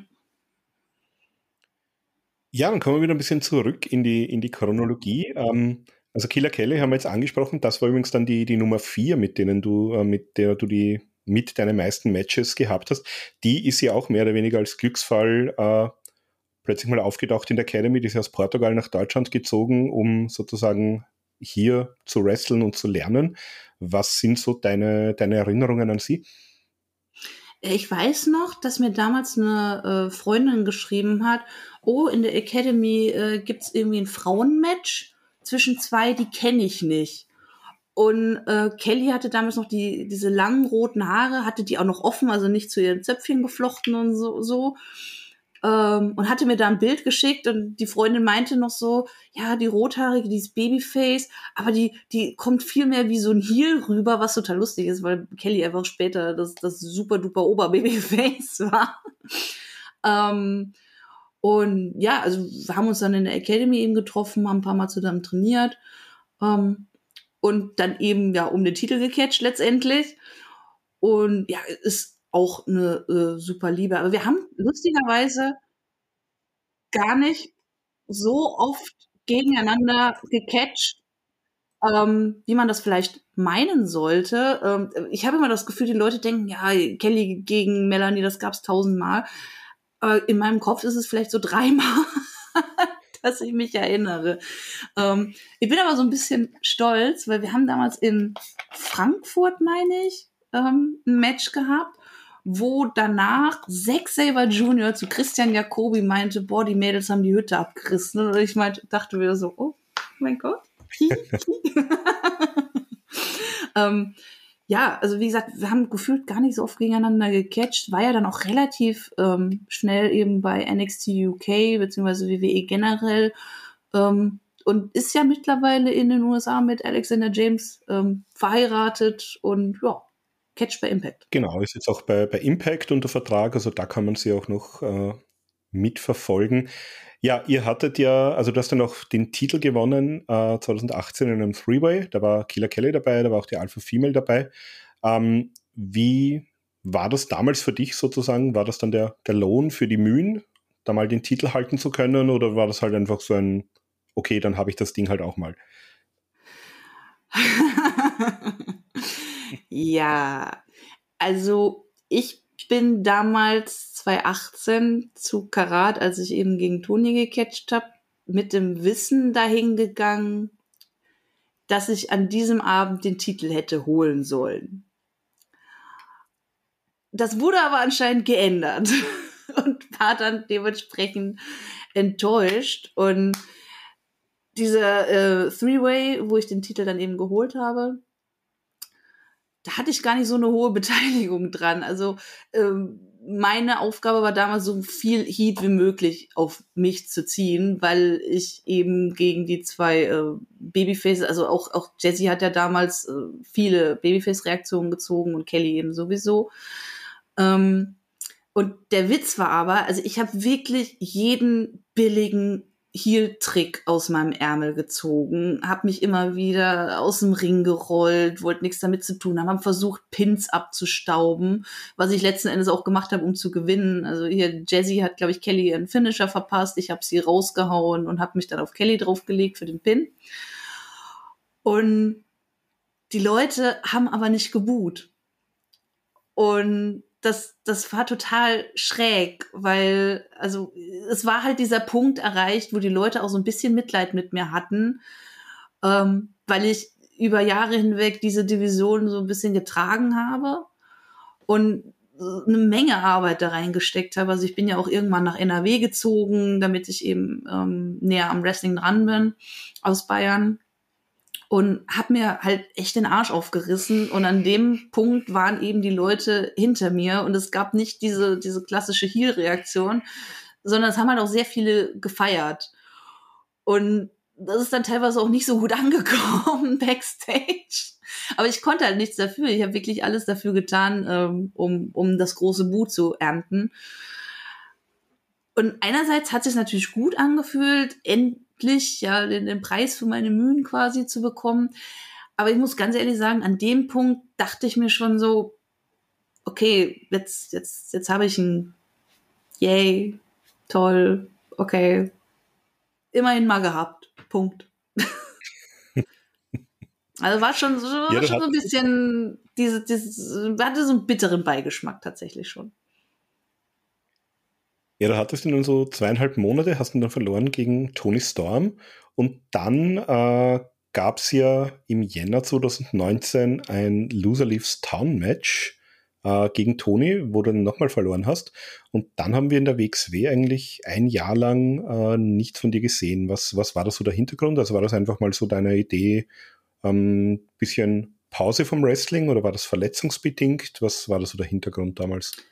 Ähm, das war eine Mischung aus verschiedenen Sachen. Also zum einen ähm, habe ich halt wirklich seit, sagen wir so, eben 2015 ungefähr sehr viel Zeit mit Wrestling verbracht an den Wochenenden. Also da haben sich ja diese Tourdaten immer mehr gesteigert, so dass ich dann wirklich fast jedes Wochenende unterwegs war und habe da irgendwo auch mal eine Pause gebraucht tatsächlich. Ähm, auf der anderen Seite ähm, konnte ich mich auch mit WXW bezüglich einer Sache nicht so ganz einigen, so dass man dann eben gesagt hat, okay, dann ähm, pausieren wir jetzt die Zusammenarbeit erstmal ähm, und gucken mal, wo es hinführt. Also ähm, haben dann eben im quasi im beidseitigen Einverständnis gesagt, wir machen jetzt ein Päuschen. Ähm, das Schöne war, dass mir das auch die Gelegenheit gegeben hat, eben mal woanders zu catchen, wofür äh, vorher einfach nicht die Zeit da war. Weil, wie gesagt, ich war einfach fast jedes Wochenende mit WXW auf Tour und habe dann die wenigen freien Wochenenden tatsächlich auch mal genossen, statt jetzt irgendwo noch woanders zu catchen und konnte dann zum Beispiel bei GHW, COW und, und teilweise auch GWF habe ich ja dann auch noch gecatcht ähm, konnte halt das dann auch mal nutzen, die Zeit, um dann bei, bei kleineren oder generell anderen Promotions aufzutreten. Und ja, dementsprechend war dann, ja, war das meine WXW-Pause. Und wie, also bis dann im Februar 2020 wieder zurückgekommen, hast dann in Hamburg auch äh, ein Number One Contenders Match gewonnen, hättest dann bei Karat gegen Amal um den Titel catchen sollen. Äh, wie kam es dann zu dieser Rückkehr wieder? Um, ähm, das war eine einfache Anfrage von WXW. Also das ist immer so witzig. Ähm, auch äh, diese Meinung bei Fans, wenn es dann heißt, boah, die haben die und die bekommen oder den und den bekommen. Äh, meistens ist es ganz einfach so, eine Promotion fragt einen Wrestler an und der sagt entweder ja oder nein. ähm, und ja, also damals sind, äh, ich meine, es waren Tassilo Jung und, und äh, äh ähm, jetzt komme ich nicht auf den Namen. Birkendahl? Birkendahl, Dennis Birkendahl sind dann damals auf mich zugekommen, meinten so, ja, wir haben da so eine Idee. Ähm, das wäre ja ganz cool, wenn du zurückkommst und ne, ähm, also warst jetzt lange Zeit weg und darfst ja eigentlich in Oberhausen nicht mehr catchen, was viele Leute dann irgendwie interpretiert haben, wenn ich darf nicht mehr für WXW catchen, was aber gar nicht so war. Ähm, und dann gab's halt diese, eben diese Story. Und ja, dann hätte ich eben gegen Amal zurückkommen sollen. Wir beide haben ja dann auch noch gegen Levaniel und Amal in Bielefeld gecatcht, sodass ich mir quasi das, das Recht zurückzukommen äh, äh, überhaupt ercatcht habe. Und ja, dann, dann hätte es zu Karat gehen sollen. Hätte. Genau, da gab es eine, eine Knieverletzung, ist da dann dazwischen gekommen. Ähm, mit dem Knie hattest du ja immer wieder mal Probleme. Hast du auch vorhin schon mal äh, kurz erzählt, äh, du hast du auch mal in der Vergangenheit das Knie verletzt. Wie, wie ist da eigentlich der aktuelle Status? Ist das jetzt wieder alles soweit gut? Weil da, was ich so am Rande immer wieder mitbekommen habe, war so, es mal besser, es ist mal schlechter, es gibt wieder eine OP, es gibt dann noch einen Arzttermin. Wie, wie ist denn so der aktuelle Status? Ja, also ich wurde ja dann 2020 operiert, also ich hatte einen Kreuzbandriss, das wurde dann ersetzt und dann ist das eigentlich auch alles relativ zügig besser geworden. Ähm ja, Kevin hat gerade Probleme mit seinen Kopfhörern. Ich warte mal ganz kurz. Meinst du, das funktioniert? Geht weiter.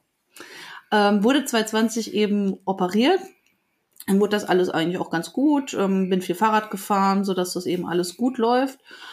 Ähm, hab dann sogar schon wieder auch in der Academy ähm, trainiert. Technische Probleme. Kannst einfach weiterreden. Das verändert nichts an deiner Stimme. Hab dann eben in der Academy auch schon wieder trainiert. Ähm, hab dann aber gemerkt, irgendwas ist da falsch, irgendwas drückt, irgendwas tut weh und ich hatte immer das Gefühl, als hätte ich Flüssigkeit im Bein. Äh, und da hat sich herausgestellt, dass da eine Schraube locker war. Also ich hatte wortwörtlich eine Schraube locker. Und ähm, musste dann, wann wurde ich operiert? Letztes Jahr, ne? 2022. 22 wurde ich dann eben nochmal operiert. Sprich, das hat sich schon gut lange gezogen. Und ja, jetzt ist eigentlich alles soweit in Ordnung. Ähm, und hab ja auch schon wieder gecatcht. Genau, also ihr hattet ja bei Karat, äh, gab es ja noch so ein bisschen eine Storyline herum, da hast du, glaube ich, dann einen, deinen Titelshot dann an, an Stephanie Mays äh, abgegeben.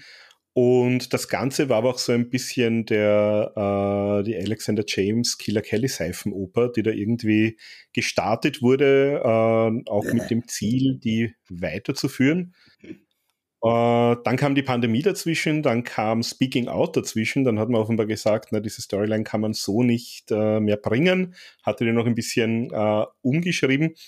Ja, Speaking Out haben wir kurz vorhin angesprochen, also wir müssen jetzt gar nicht in die Tiefe gehen. Speaking Out war sozusagen 2020, äh, also mitten in der Pandemiezeit, ausgehend aus England, ähm, sind da Vorwürfe gegen, gegen Wrestler laut geworden. Äh, zunächst mal England, es hat dann auch die USA äh, betroffen, hat dann auch in Deutschland äh, ein bisschen äh, für ein paar Umbrüche gesorgt. Wie, wie habt ihr das damals so erlebt und war das was, wo ihr sagt, das war notwendig, dass das mal irgendwann rauskommt oder sagt ihr da, da kennen wir ein paar Hintergründe und man hat vielleicht das eine oder andere auch ein bisschen übertrieben?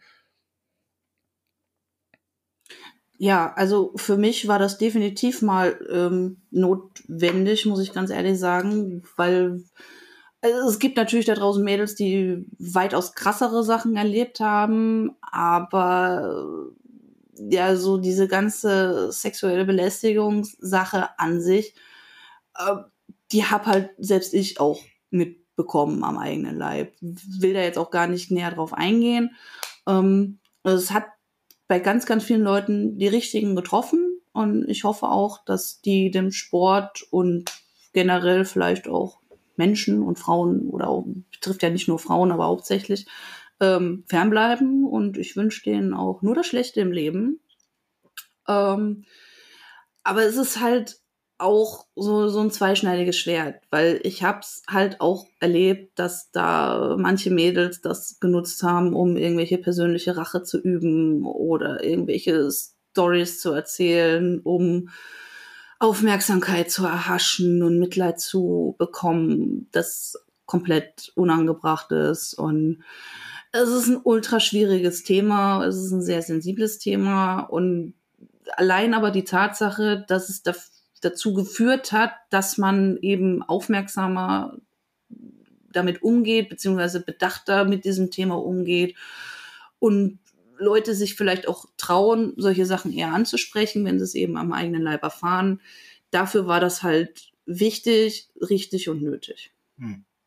Ja, Problem wurde halt, also, dass es halt irgendwann so weit ausgeschwenkt ist, dass irgendwie jeder Wrestler, der damals gerippt wurde von irgendjemanden, weil er irgendwie mal an einen Ringpfosten geklebt wurde oder Sachen, die man halt früher in den 80ern, ah nee, es waren die frühen 2000er, die halt früher noch so gemacht wurden, die vielleicht auch nicht cool waren, aber damit eben dieses ganze Spotlight der Frauen, die eigentlich betroffen sind, in eine total lächerliche Bahn geworfen hat. Also als irgendwann irgendjemand über irgendjemand geschrieben hat, der wurde ja damals irgendwie an Ringpfosten gebunden oder so, jetzt, ne, als Speaking Out quasi schon fast vorbei war, wir gesagt, ey, come on, ey. Du ja, Hund. Das war damals Frank was, Beermann, was soll ähm, das? Karat, daran kann ich mich erinnern.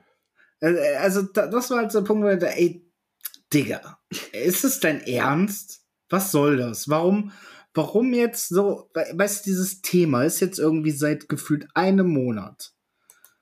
Und du kommst jetzt irgendwie um die Ecke damit, ne, und nimmst den Frauen quasi das Spotlight, wenn kommst mit so einer lächerlichen Scheiße vorbei. Da, also das, das waren halt so die Sachen, die haben mich wütend gemacht, so.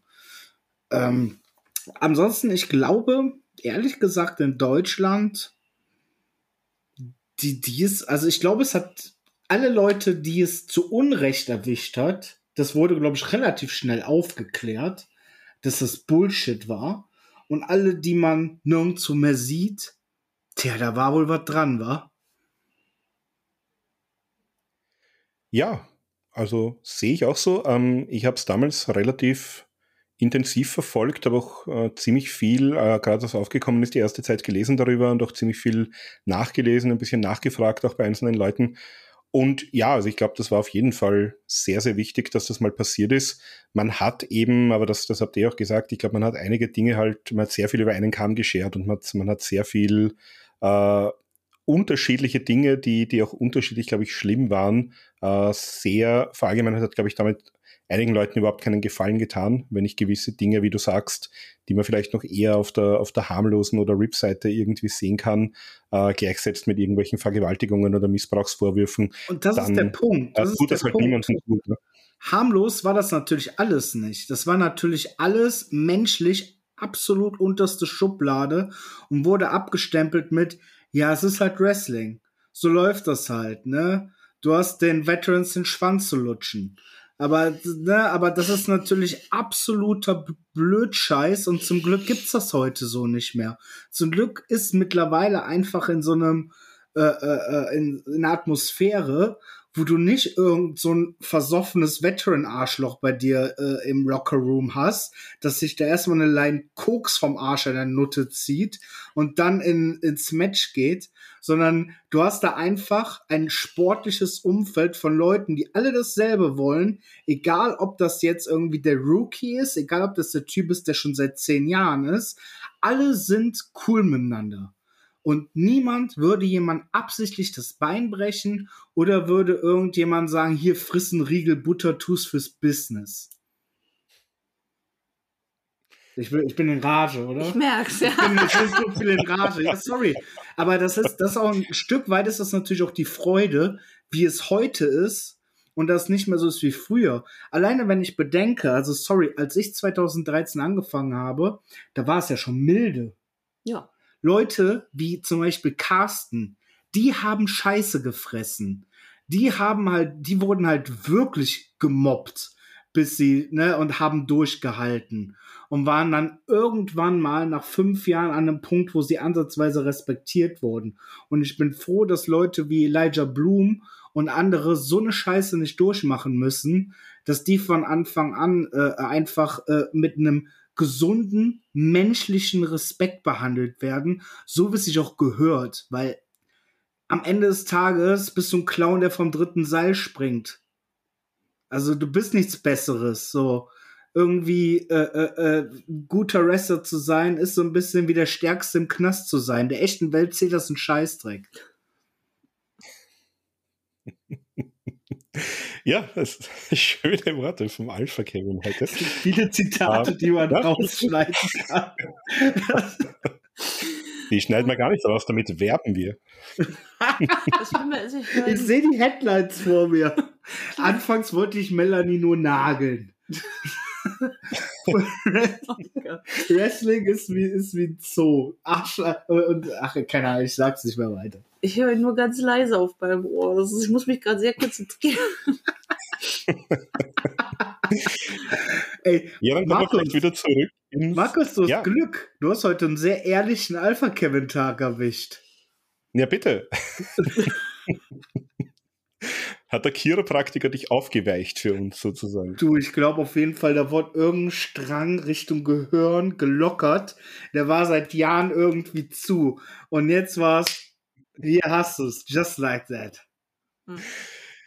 Ja, dann kommen wir wieder ein bisschen zurück, äh, auch äh, sozusagen die, auf die Meta-Ebene, nämlich zu Headlock. Du bist jetzt seit Frühjahr 2021 auch äh, im, im Headlock-Team.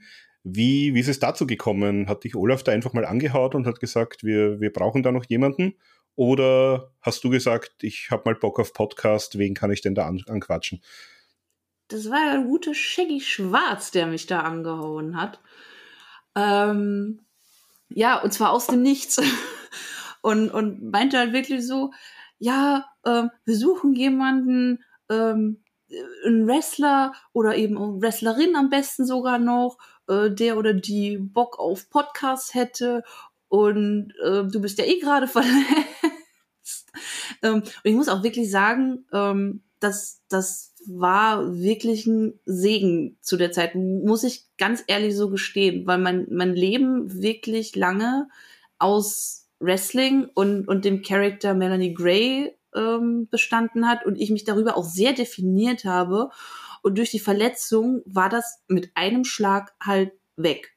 Und ich war nur noch Mella. Und das war am Anfang tatsächlich sehr, sehr ähm, schwierig und habe auch schon überlegt, ne, ob ich nicht irgendwie Manager oder, oder Valet oder was auch immer sowas in die Richtung vielleicht machen möchte, um eben am Wrestling noch weiter teilzuhaben.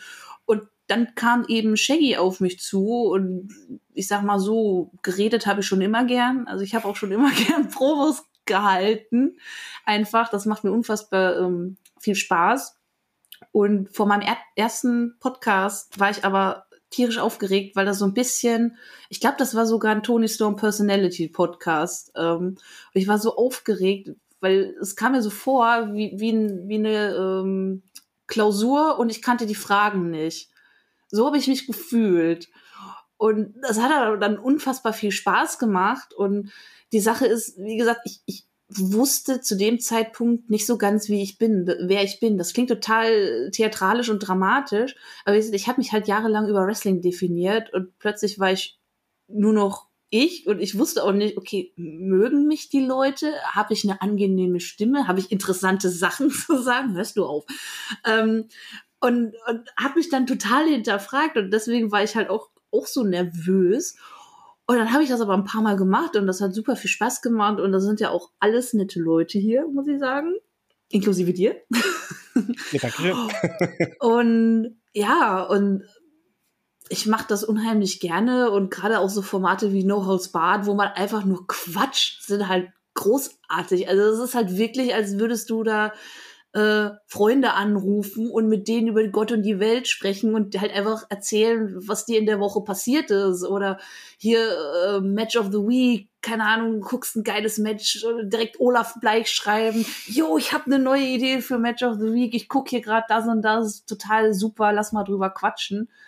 Und, und auch so die Classic Reviews, die ich ja mit Olaf ähm, mache, wo die Zuhörer meistens ziemlich crappy Pay-per-Views aussuchen, die die Hölle sind, sie anzuschauen, aber es macht so viel Spaß, über die dann zu reden und, und darüber abzulästern und die durch den Dreck zu ziehen.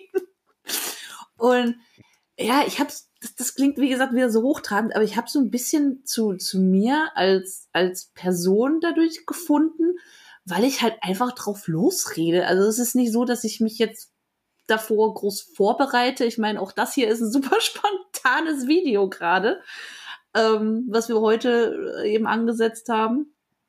Und dann redest du halt einfach und, und gut ist und das macht einfach jede Menge Spaß und ja, bin immer noch sehr dankbar für die Gelegenheit, die sich mir da geboten hat.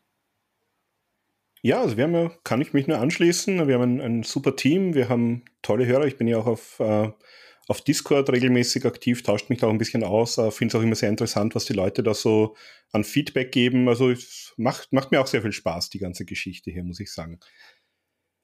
Ja, jetzt haben wir schon ein bisschen auch gesprochen vorhin von äh, Wrestling Kult. Das, äh, da seid ihr so seit 2017 auch beide dabei.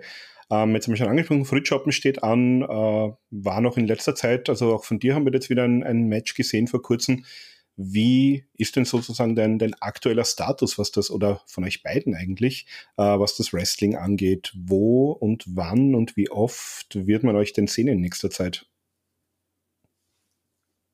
Boah, das ist schlimm, also ich weiß es gerade gar nicht bei mir. Also ich weiß definitiv, dass das nächste ähm, Du bist auf jeden Fall bei Frühshoppen. Genau, also das, das weiß ich, das ist das nächste. Ich bin Dann die Woche ist Euphoria, glaube ich. Äh, äh, das ist im Mai. Da ist auch Irgendwann Legion. ist Legion. Hm, das ist an einem Wochenende. EPW EPW, stimmt, das kommt dann noch. Also EPW, Legion, Euphoria, die jetzt ja neu starten, äh, und natürlich Wrestling Kult, das sind, glaube ich, die Ligen, ja, bei denen ich jetzt bin. Äh, äh, ähm, ja, ich bin noch bei Nova zwischendurch. Project Nova in Berlin. Da kommentiere ich ja auch ähm, eigentlich. Und da haben die am 18.03. eine reine Women's Show. Um das auch noch mal hier reinzuwerfen. werden wir natürlich mitbewerben, ja. Ja, wo man euch noch sehen kann, abseits vom Wrestling, ist jetzt immer wieder mal auch im klassischen Fernsehen, äh, um da mal die Brücke zu schlagen. Also ihr wart jetzt gerade, das habe ich mir dann auch angeguckt, äh, obwohl ich eigentlich gar keinen, also ich habe es dann wirklich bewusst gesucht und mir angesehen, weil mir kommt das als nicht-linearer Fernsehzuschauer einfach sonst überhaupt nicht unter. Aber ihr wart kürzlich bei äh, Music Drive-In, das ist ein, ein Format auf RTL 2, wo man sozusagen, äh, wenn ich es richtig verstanden habe, durch einen Drive-In-Schalter fährt und dort ein Lied singt. Ja. Ja. Kurz gesagt, ja, genau, genau das. Genau Und äh, da hatte ich die große Ehre, Gildo Horn zu treffen. Held meiner Jugend. Ja, also Gildo Horn, genau, kenne ich, kenn ich auch noch von früher aus der äh, Song Contest Zeit. Und äh, ja, also ihr habt einen, oder äh, du eigentlich, äh, Mella, hast dir da einen äh, Disney-Klassiker zum Besten gegeben. So die Disney-Liebe haben wir ja auch immer wieder bei der WXW ein bisschen durchscheinen sehen, auch so ein bisschen in den, in den Outfits und in der Präsentation. Äh, vielleicht mal ganz kurz, wie, wie ist so deine Liebe zum und dein Talent zum Singen entstanden und wie schafft man es da, weil du warst ja nicht nur dort, du warst ja auch bei äh, in, in anderen Shows, also ich habe dich in, äh, ich glaube in diversen Gerichtsshows oder, oder so ähnlichen äh, Scripted Reality Formaten warst du zu sehen. Ich habe dich mal irgendwo gesehen, der Clip ist mir untergekommen. Ich habe nicht verstanden, worum es ging, aber es war sehr lustig. Da warst du irgendwie der Referee in so einem Setting, wo irgendwie Gesetzestexte verlesen worden sind. Ah. Äh, wie, wie kommt man ins Fernsehen? Ich habe nur ganz wenig gehört. Ich höre nur noch sehr es leise. es ging sich äh, äh, um die Sendung, wo Mike nachsynchronisiert wurde. Oh ja, My My Think X oder wie das heißt. Das ist so eine Wissenschaftsshow. Ähm, das, oh Gott, das das war wild. Also ähm, generell ähm, kommt man da zu sowas über Casting-Agenturen, aber das hier mit, mit Mike und Carnage, das war zum Beispiel die Ausnahme. Das, das war auch einfach, das war so viel. Also da bin ich tatsächlich über den Promoter von Wrestling Cool drauf gekommen. Ähm, weil die für den Tag noch hier ne, einen dritten Wrestler oder eben Wrestlerin gesucht haben. Äh, da war ich aber noch ziemlich verletzt. Also da hätte ich nicht so viel machen können, so dass ich letzten Endes als, als Referee da äh, quasi gestanden habe. Und die Sache ist, wir sollten durch Wrestling Sachen erklären, unter anderem das Abtreibungsgesetz. Und ich war die Einzige, die ihren Text konnte. Plus, ähm, die Leute hatten halt überhaupt keine Ahnung von Wrestling und wie das abläuft, sodass der Dreh die Hölle war und viel zu lange ging, weil die Organisation katastrophal war, wie das aufgenommen wurde. Und das Geile ist, dass halt letzten Endes meine beiden Partner, die ja auch Sprechrollen hatten, die aber ihren Text nicht ordentlich konnten und, und die auch sehr schlecht zu verstehen wurden und die wurden halt einfach nachsynchronisiert. Und das, das hat dieses Ganze noch so viel besser und absurder gemacht. Das ist das, ist, das stimmt, ja. ja. das waren nämlich nicht die Originalstimmen. Das habe ich mir gedacht, vor allem das bei Carnage natürlich. War einfach großartig. Und ich weiß noch, wie, wie Carnage damals zu mir meinte, oder so, was machst du freiwillig zum Spaß? Also der hatte danach gar keinen Bock mehr auf sowas. Das ist doch überhaupt nicht sein Ding. Nein. Das ist doch überhaupt nicht sein Ding. Also das ist alleine da diese Konstellation von Leuten. Und dann hast du da Mike Schwarz. Und für alle, die Mikey nicht kennen, ne, der hat halt einen ziemlich harten Pottdialekt. Und nuschelt. ja, das wollte ich jetzt verschweigen. Und dadurch, und dadurch war das halt, dass dieser Mann nachsynchronisiert wurde, so lustig. Ja. ähm, ja, und Carnage auch. Also ich, ich, ich kenne ja Carnage persönlich überhaupt nicht, aber in meiner Welt äh, läuft er einfach ständig mit nacktem Oberkörper durch die Stadt und schreit Leute an und haut die um. Ich habe keine Ahnung, was der privat so tut, aber in meinem Kopf äh, schaut das genau so aus.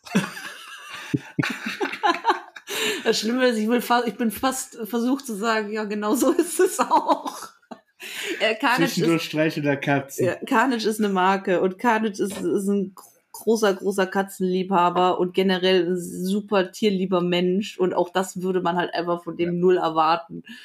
Also äh, auch, auch so ein Mensch, wo ich sagen würde, yo, da bin ich froh, einfach den Wrestling kennengelernt zu haben. Absolut. Genauso wie Mike. Ja. Also alle beide, das sind halt Originale. Das, also, wenn man das Wort Originale hört, so diese beiden, ja, das, das sind Originale. Definitiv. Ja, und die Gesangsshow kam lustigerweise über einen Aufruf in einer Facebook-Gruppe, der ich anscheinend irgendwann mal beigetreten bin, zustande. Äh, irgendeine Karaoke-Gruppe, wo es hieß, ja, wir suchen Leute, die Bock haben für eine Karaoke-Show für RTL 2. War ja spaßeshalber mal angeschrieben. Dann sollte ich denen noch ein Video schicken und auf einmal hieß es, ja, äh, kannst du dich noch jemanden mitbringen? Ich, ja, meinen Verlobten, keine Ahnung, und dachten noch, ja, dann macht er halt Spökes im Hintergrund, während ich da jodel. Und letzten Endes sind wir dann da aber angekommen. Also es wurde in, in Bottrop an der Skihalle gedreht und wir waren auch die letzten des Tages ähm, und dachten so, ach komm, soll man einen Gag machen? Willst du nicht einfach den letzten Teil singen? Wäre das lustig? Und dann so, ach komm, wir machen einfach, ist doch egal. Und ja, dann, dann haben wir das durchgezogen und ähm, war, war sehr witzig. Wie gesagt, Gildo Horn, super cooler Typ, auch Luna, Prince Damien, der da so abgespaced ist, aber auch total lieb. Und ja, haben dann auch äh, ja, 400 Euro gewonnen, die wir zu dem Zeitpunkt äh, auch gut gebrauchen konnten, weil unser dicker Kater zu dem Zeitpunkt sehr, sehr krank war, den es mittlerweile leider auch nicht mehr gibt. Oh. Das ja, das ist immer noch sehr kacke. Aber deswegen, es war auch sehr, sehr hart, die Show dann eben anzugucken. Und ich bin sehr froh, dass sie das weggeschnitten haben, als wir gesagt haben, wofür wir ähm, das unseren Gewinn gebrauchen können. Und ja, aber war an sich schon eine extrem coole Experience und hat mir Spaß gemacht. Aber ich habe halt, wie gesagt, eh sehr viel Spaß an alles, was mit Gesang, Schauspiel und so weiter zu tun hat. Also ich, ich, ich singe und Schauspiel, seit ich denken kann, seit, seit der Grundschule oder so, keine Ahnung. Ja, mein Ziel ist Sommerhaus der Stars, ne? Ist vollkommen klar. ich, ich sag Oder okay, weil ich keine Ahnung habe, was das ist, aber äh, erklär das vielleicht mal für, für alle Leute, so. denen es wie mir geht. Naja, also das Sommerhaus der Stars, das sind halt Promi-Paare, die werden da reingesteckt. Promi-Paare. Ähm, und wenn du Glück hast, ist da mal so Mario Basler dabei und ansonsten irgendwie den Sechsplatzierten von DSDS 1997 so. Und äh, das sind dann halt so die Promis. Oder die waren irgendwie bei Sex on the Beach oder bei ähm, zwei Adam nackt am Strand. Eva, oder wie, oder wie das alles heißt, keine Ahnung. Halt irgendwelche Reality-Leute. Und da will ich hin. Da will ich hin, dass ich yeah. von Reality Show zu Real Reality Show tingeln kann und immer präsent bin mhm. im deutschen TV. Bis du sie alle durch hast. Bis ich im Dschungelcamp bin. Und dann ist, das ist, das ist das Golden Gold. Dschungelcamp kennst du. Dschungelcamp sagt mir tatsächlich was. Ja, ich weiß nicht, ob ich mal eine ganze Episode gesehen habe, aber ich, ich weiß, was es ist und ich weiß, ich wie es funktioniert, glaube ich. Du solltest noch zu Germany's Next Topmodel, das wäre die Peak. Wieso Germany's Next Topmodel? Einfach weil. Ich habe auch meinen Stolz. also DSDS, Germany's Next Topmodel und so. Das heißt, du, du möchtest dich nicht von Heidi Klum auf Diät setzen lassen. Auf gar keinen Fall möchte ich mich von Heidi Klum oder irgendjemanden auf Diät setzen lassen. ähm, ja, könnt ihr da schon irgendwas sagen? Ist da noch irgendwas geplant? Sieht man euch irgendwo demnächst mal wieder? Gibt es irgendwas noch in der Pipeline? Es gibt, pass auf, ich verrate dir das jetzt mal hier unter, ne, so unter uns. Sind ja nur wir sechs gerade hier. Sechs? Sechs Augen. Ach so. Wir haben uns bei Hot oder Schrott beworben. Du hast keine Ahnung, was das ist, richtig? Nicht, nicht mal im geringsten, nein. So, da sind so Leute und dann kriegen die irgendwas zugesendet wie ein Trampolin und dann müssen die das aufbauen und testen. Das sind quasi so Produkttester. Und das soll, ist aber so witzig gemacht und das ist auch so Reality-Abschaum TV. Da hätte ich voll Bock drauf, weil das wäre mein Sprungbrett. Wenn du ein Trampolin bekommst, natürlich nur. Wie bitte? Natürlich nur, wenn du ein Trampolin bekommst, ist es das Sprungbrett, oder? Er hat mir meinen Gag vorweggenommen, verdammt. Sorry. oh Gott. Voll cringe. Soll ich jetzt aufstehen und flossen? Soll ich? Soll Nein, ich? bitte nicht flossen, Melanie. Please. Ähm, ja, vielleicht kommen wir zum Abschluss äh, nochmal ganz kurz zurück zum äh, Wrestling. Jetzt haben wir schon ein bisschen über die Vergangenheit gesprochen. Ähm, jetzt äh, habt ihr beide auch eine ausgeprägte Meinung von den, von den aktuellen Produkten. Äh, Melan sowieso, du bist bei Headlock, du sprichst ständig über Wrestling auch. Ähm, wie seht ihr denn im Moment die Frauenwrestling-Szene? Wie hat sich die entwickelt? Also jetzt natürlich in, in Deutschland auch äh, seit den, sag ich mal, blutigen Anfängen, also von Wessner und äh, Blue Nikita haben wir ja schon gesprochen, aber auch weltweit. Das hat sich natürlich mit, äh, mit der WWE einiges getan, es tut sich mit AEW einiges. Äh, Stardom ist natürlich jetzt auch sehr groß in, in Japan, gerade auch jetzt mit der äh, Mercedes Manet, die wir demnächst sehen werden. Wie, wie seht ihr denn so das, das Frauenwrestling im Jahr 2023?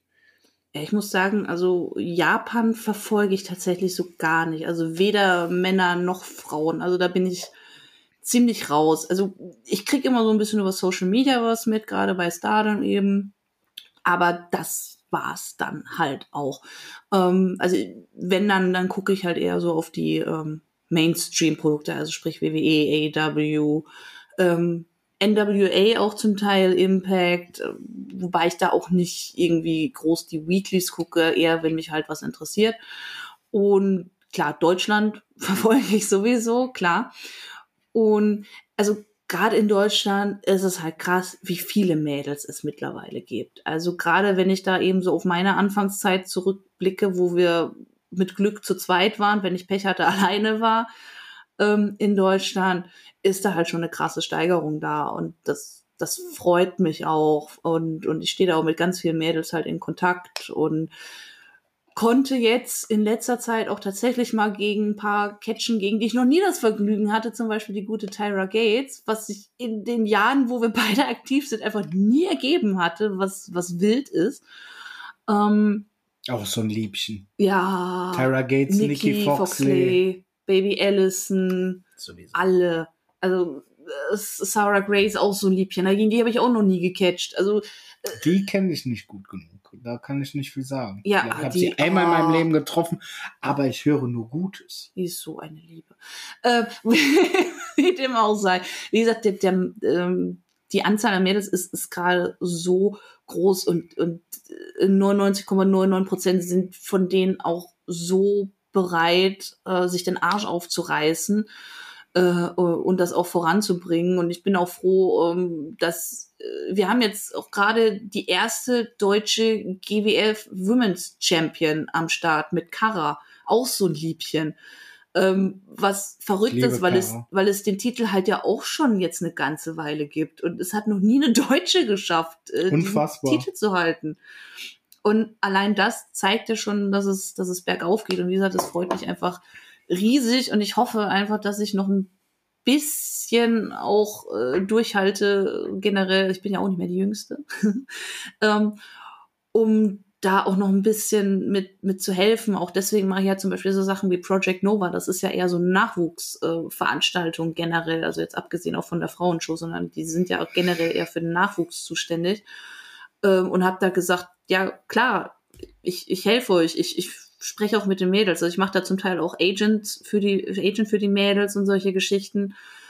Und das ist einfach total schön zu sehen, wie es da ähm, vorangeht. Und auch weltweit. Also seit wir hier äh, die Women's Revolution hatten, hatte, äh, ist das halt einfach krass, hat sich das so krass gesteigert. Also ich muss sagen, beim ersten Women's Royal Rumble hatte ich Gänsehaut und Pippi in den Augen. Weil, weil das sowas Besonderes war, was man sich nicht hätte vorstellen können.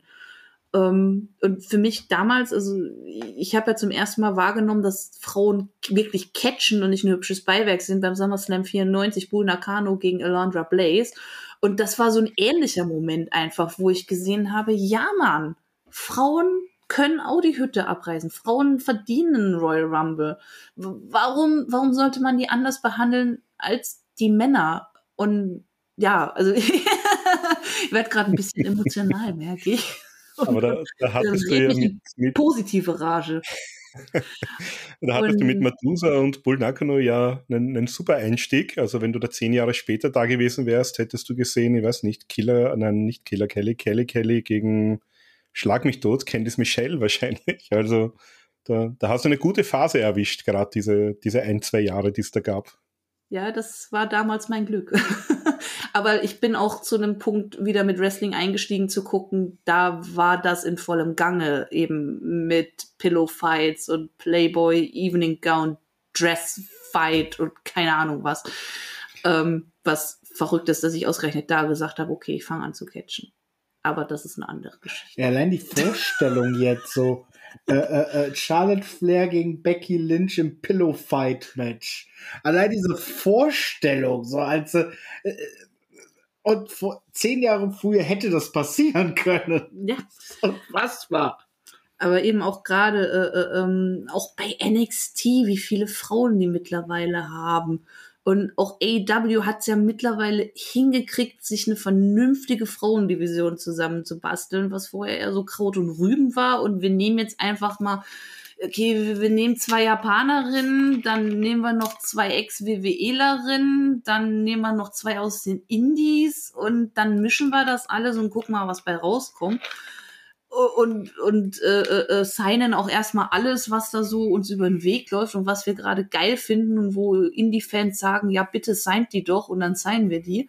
Und mittlerweile haben die es halt auch geschafft, äh, da so eine Linie reinzukriegen und haben auch ganz coole Charaktere. Ich meine, alleine Jamie Hater, übrigens ehemalige Tag-Team-Partnerin von mir, wir waren Team Greater, aber das ist eine andere Story.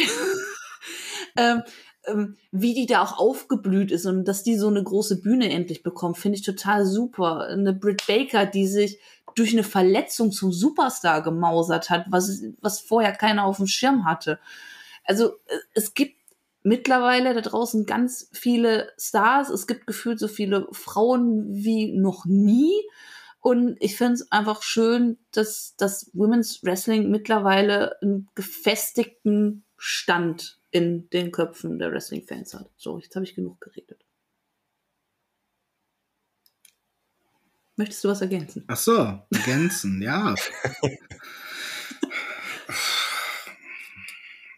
Ich weiß jetzt nicht, was du in diesen zehn Minuten noch nicht gesagt hast. ähm, ich meine, ja, ne, AW, WWE, klar, gro große Frauendivision, gute Frauendivision äh, komprimiert wahrscheinlich die beste der Welt. Also wenn man sie komprimieren würde und so. Ja, im Japan-Game bin ich jetzt auch nicht so drin. Aus England kommt selbstverständlich immer wieder hervorragender Nachwuchs, wohin wir in Deutschland leider muss man ja fast sagen, ständig die Fühler ausstrecken müssen, weil so viele Frauen wir verteilt in Deutschland haben, wobei so viele sind es ja auch nicht, man kommt auf knapp 20. Ja, aber oder so. Äh, wenn du die letzten Jahre anguckst, sind das 18 mehr als vorher. Definitiv, definitiv. Aber es sind, es sind halt immer noch nicht viele. Das Problem ist halt auch der Erfahrungsstand. Ey, wow, jetzt ist meine Redezeit, ja. deine ist vorbei. Okay. Ja. Also das ist. Mach. Ja, also es sind, ne, es sind immer noch, also die Sache ist, es sind immer noch wenige, also so insgesamt. Und äh, aus manchen Schulen kommt da leider auch seit Jahren nichts nach. Äh, plus halt die, die wir haben, die müssten halt jetzt gepusht und geschliffen werden bis zum geht nicht mehr. Stattdessen passiert es leider, leider immer wieder, dass es halbherziges Feedback für Frauen gibt. Äh, weil, ja, keine Ahnung, weil ähm, man sich da schuldig fühlt irgendwie und äh, wenn man wenn man einem kleinen Mädchen ordentliches hartes Feedback geben muss. Ich meine, wir haben früher Feedbacks bekommen, da hattest du Grund zum Heulen, du. Das wäre, als hätte, als hätte Christian Jacobi persönlich den Lederriemen ausgepackt und dann hätte es aber mal richtig gegeben. so war das Feedback nämlich damals hier. Das war tatsächlich wahr, ja. Ja, ey, Christian konnte dich, konnte dich äh, zerstören. Äh, zerstören. Ja, er hätte, konnte dir das Leben geben, er konnte es dir aber auch wieder wegnehmen. Das war ja. Christian Michael Jacobi. Und das ist aber auch dieses Feedback, so sehr ich es natürlich gehasst habe, nach jedem Match mir mein Feedback abzuholen, umso mehr hat es mich ja geschliffen. Ähm, Einfach, weil es ist, ist ja wichtig, seine, seine Fehler einfach äh, äh, daraus zu lernen. Und leider, ich sehe sowas leider immer wieder, ne? Und ich höre auch sowas immer wieder, dass das Feedback ein bisschen halbherziger ist und so, und dass es leider ganz viele kleine Schrauben und Stellen gibt, die man so einfach beheben könnte. Aber naja, äh, ansonsten von der Menge, also man kann ja trotzdem froh sein für die, die wir haben. Nur man, man müsste sich die wirklich packen und man müsste die dann auch mal wirklich, wirklich pushen und vor allen Dingen Interesse haben, die zu pushen. Weil das ist ja auch ein Punkt so. Ich, ich glaube in Deutschland, wir sind immer ein paar Jahre hinterher. Ähm, es wird vielleicht noch fünf Jahre dauern, bis, bis die Notwendigkeit den Promoter dazu treibt, nicht nur Frauenwrestling auf die Karte zu setzen, sondern Frauenwrestling auch zu unterstützen.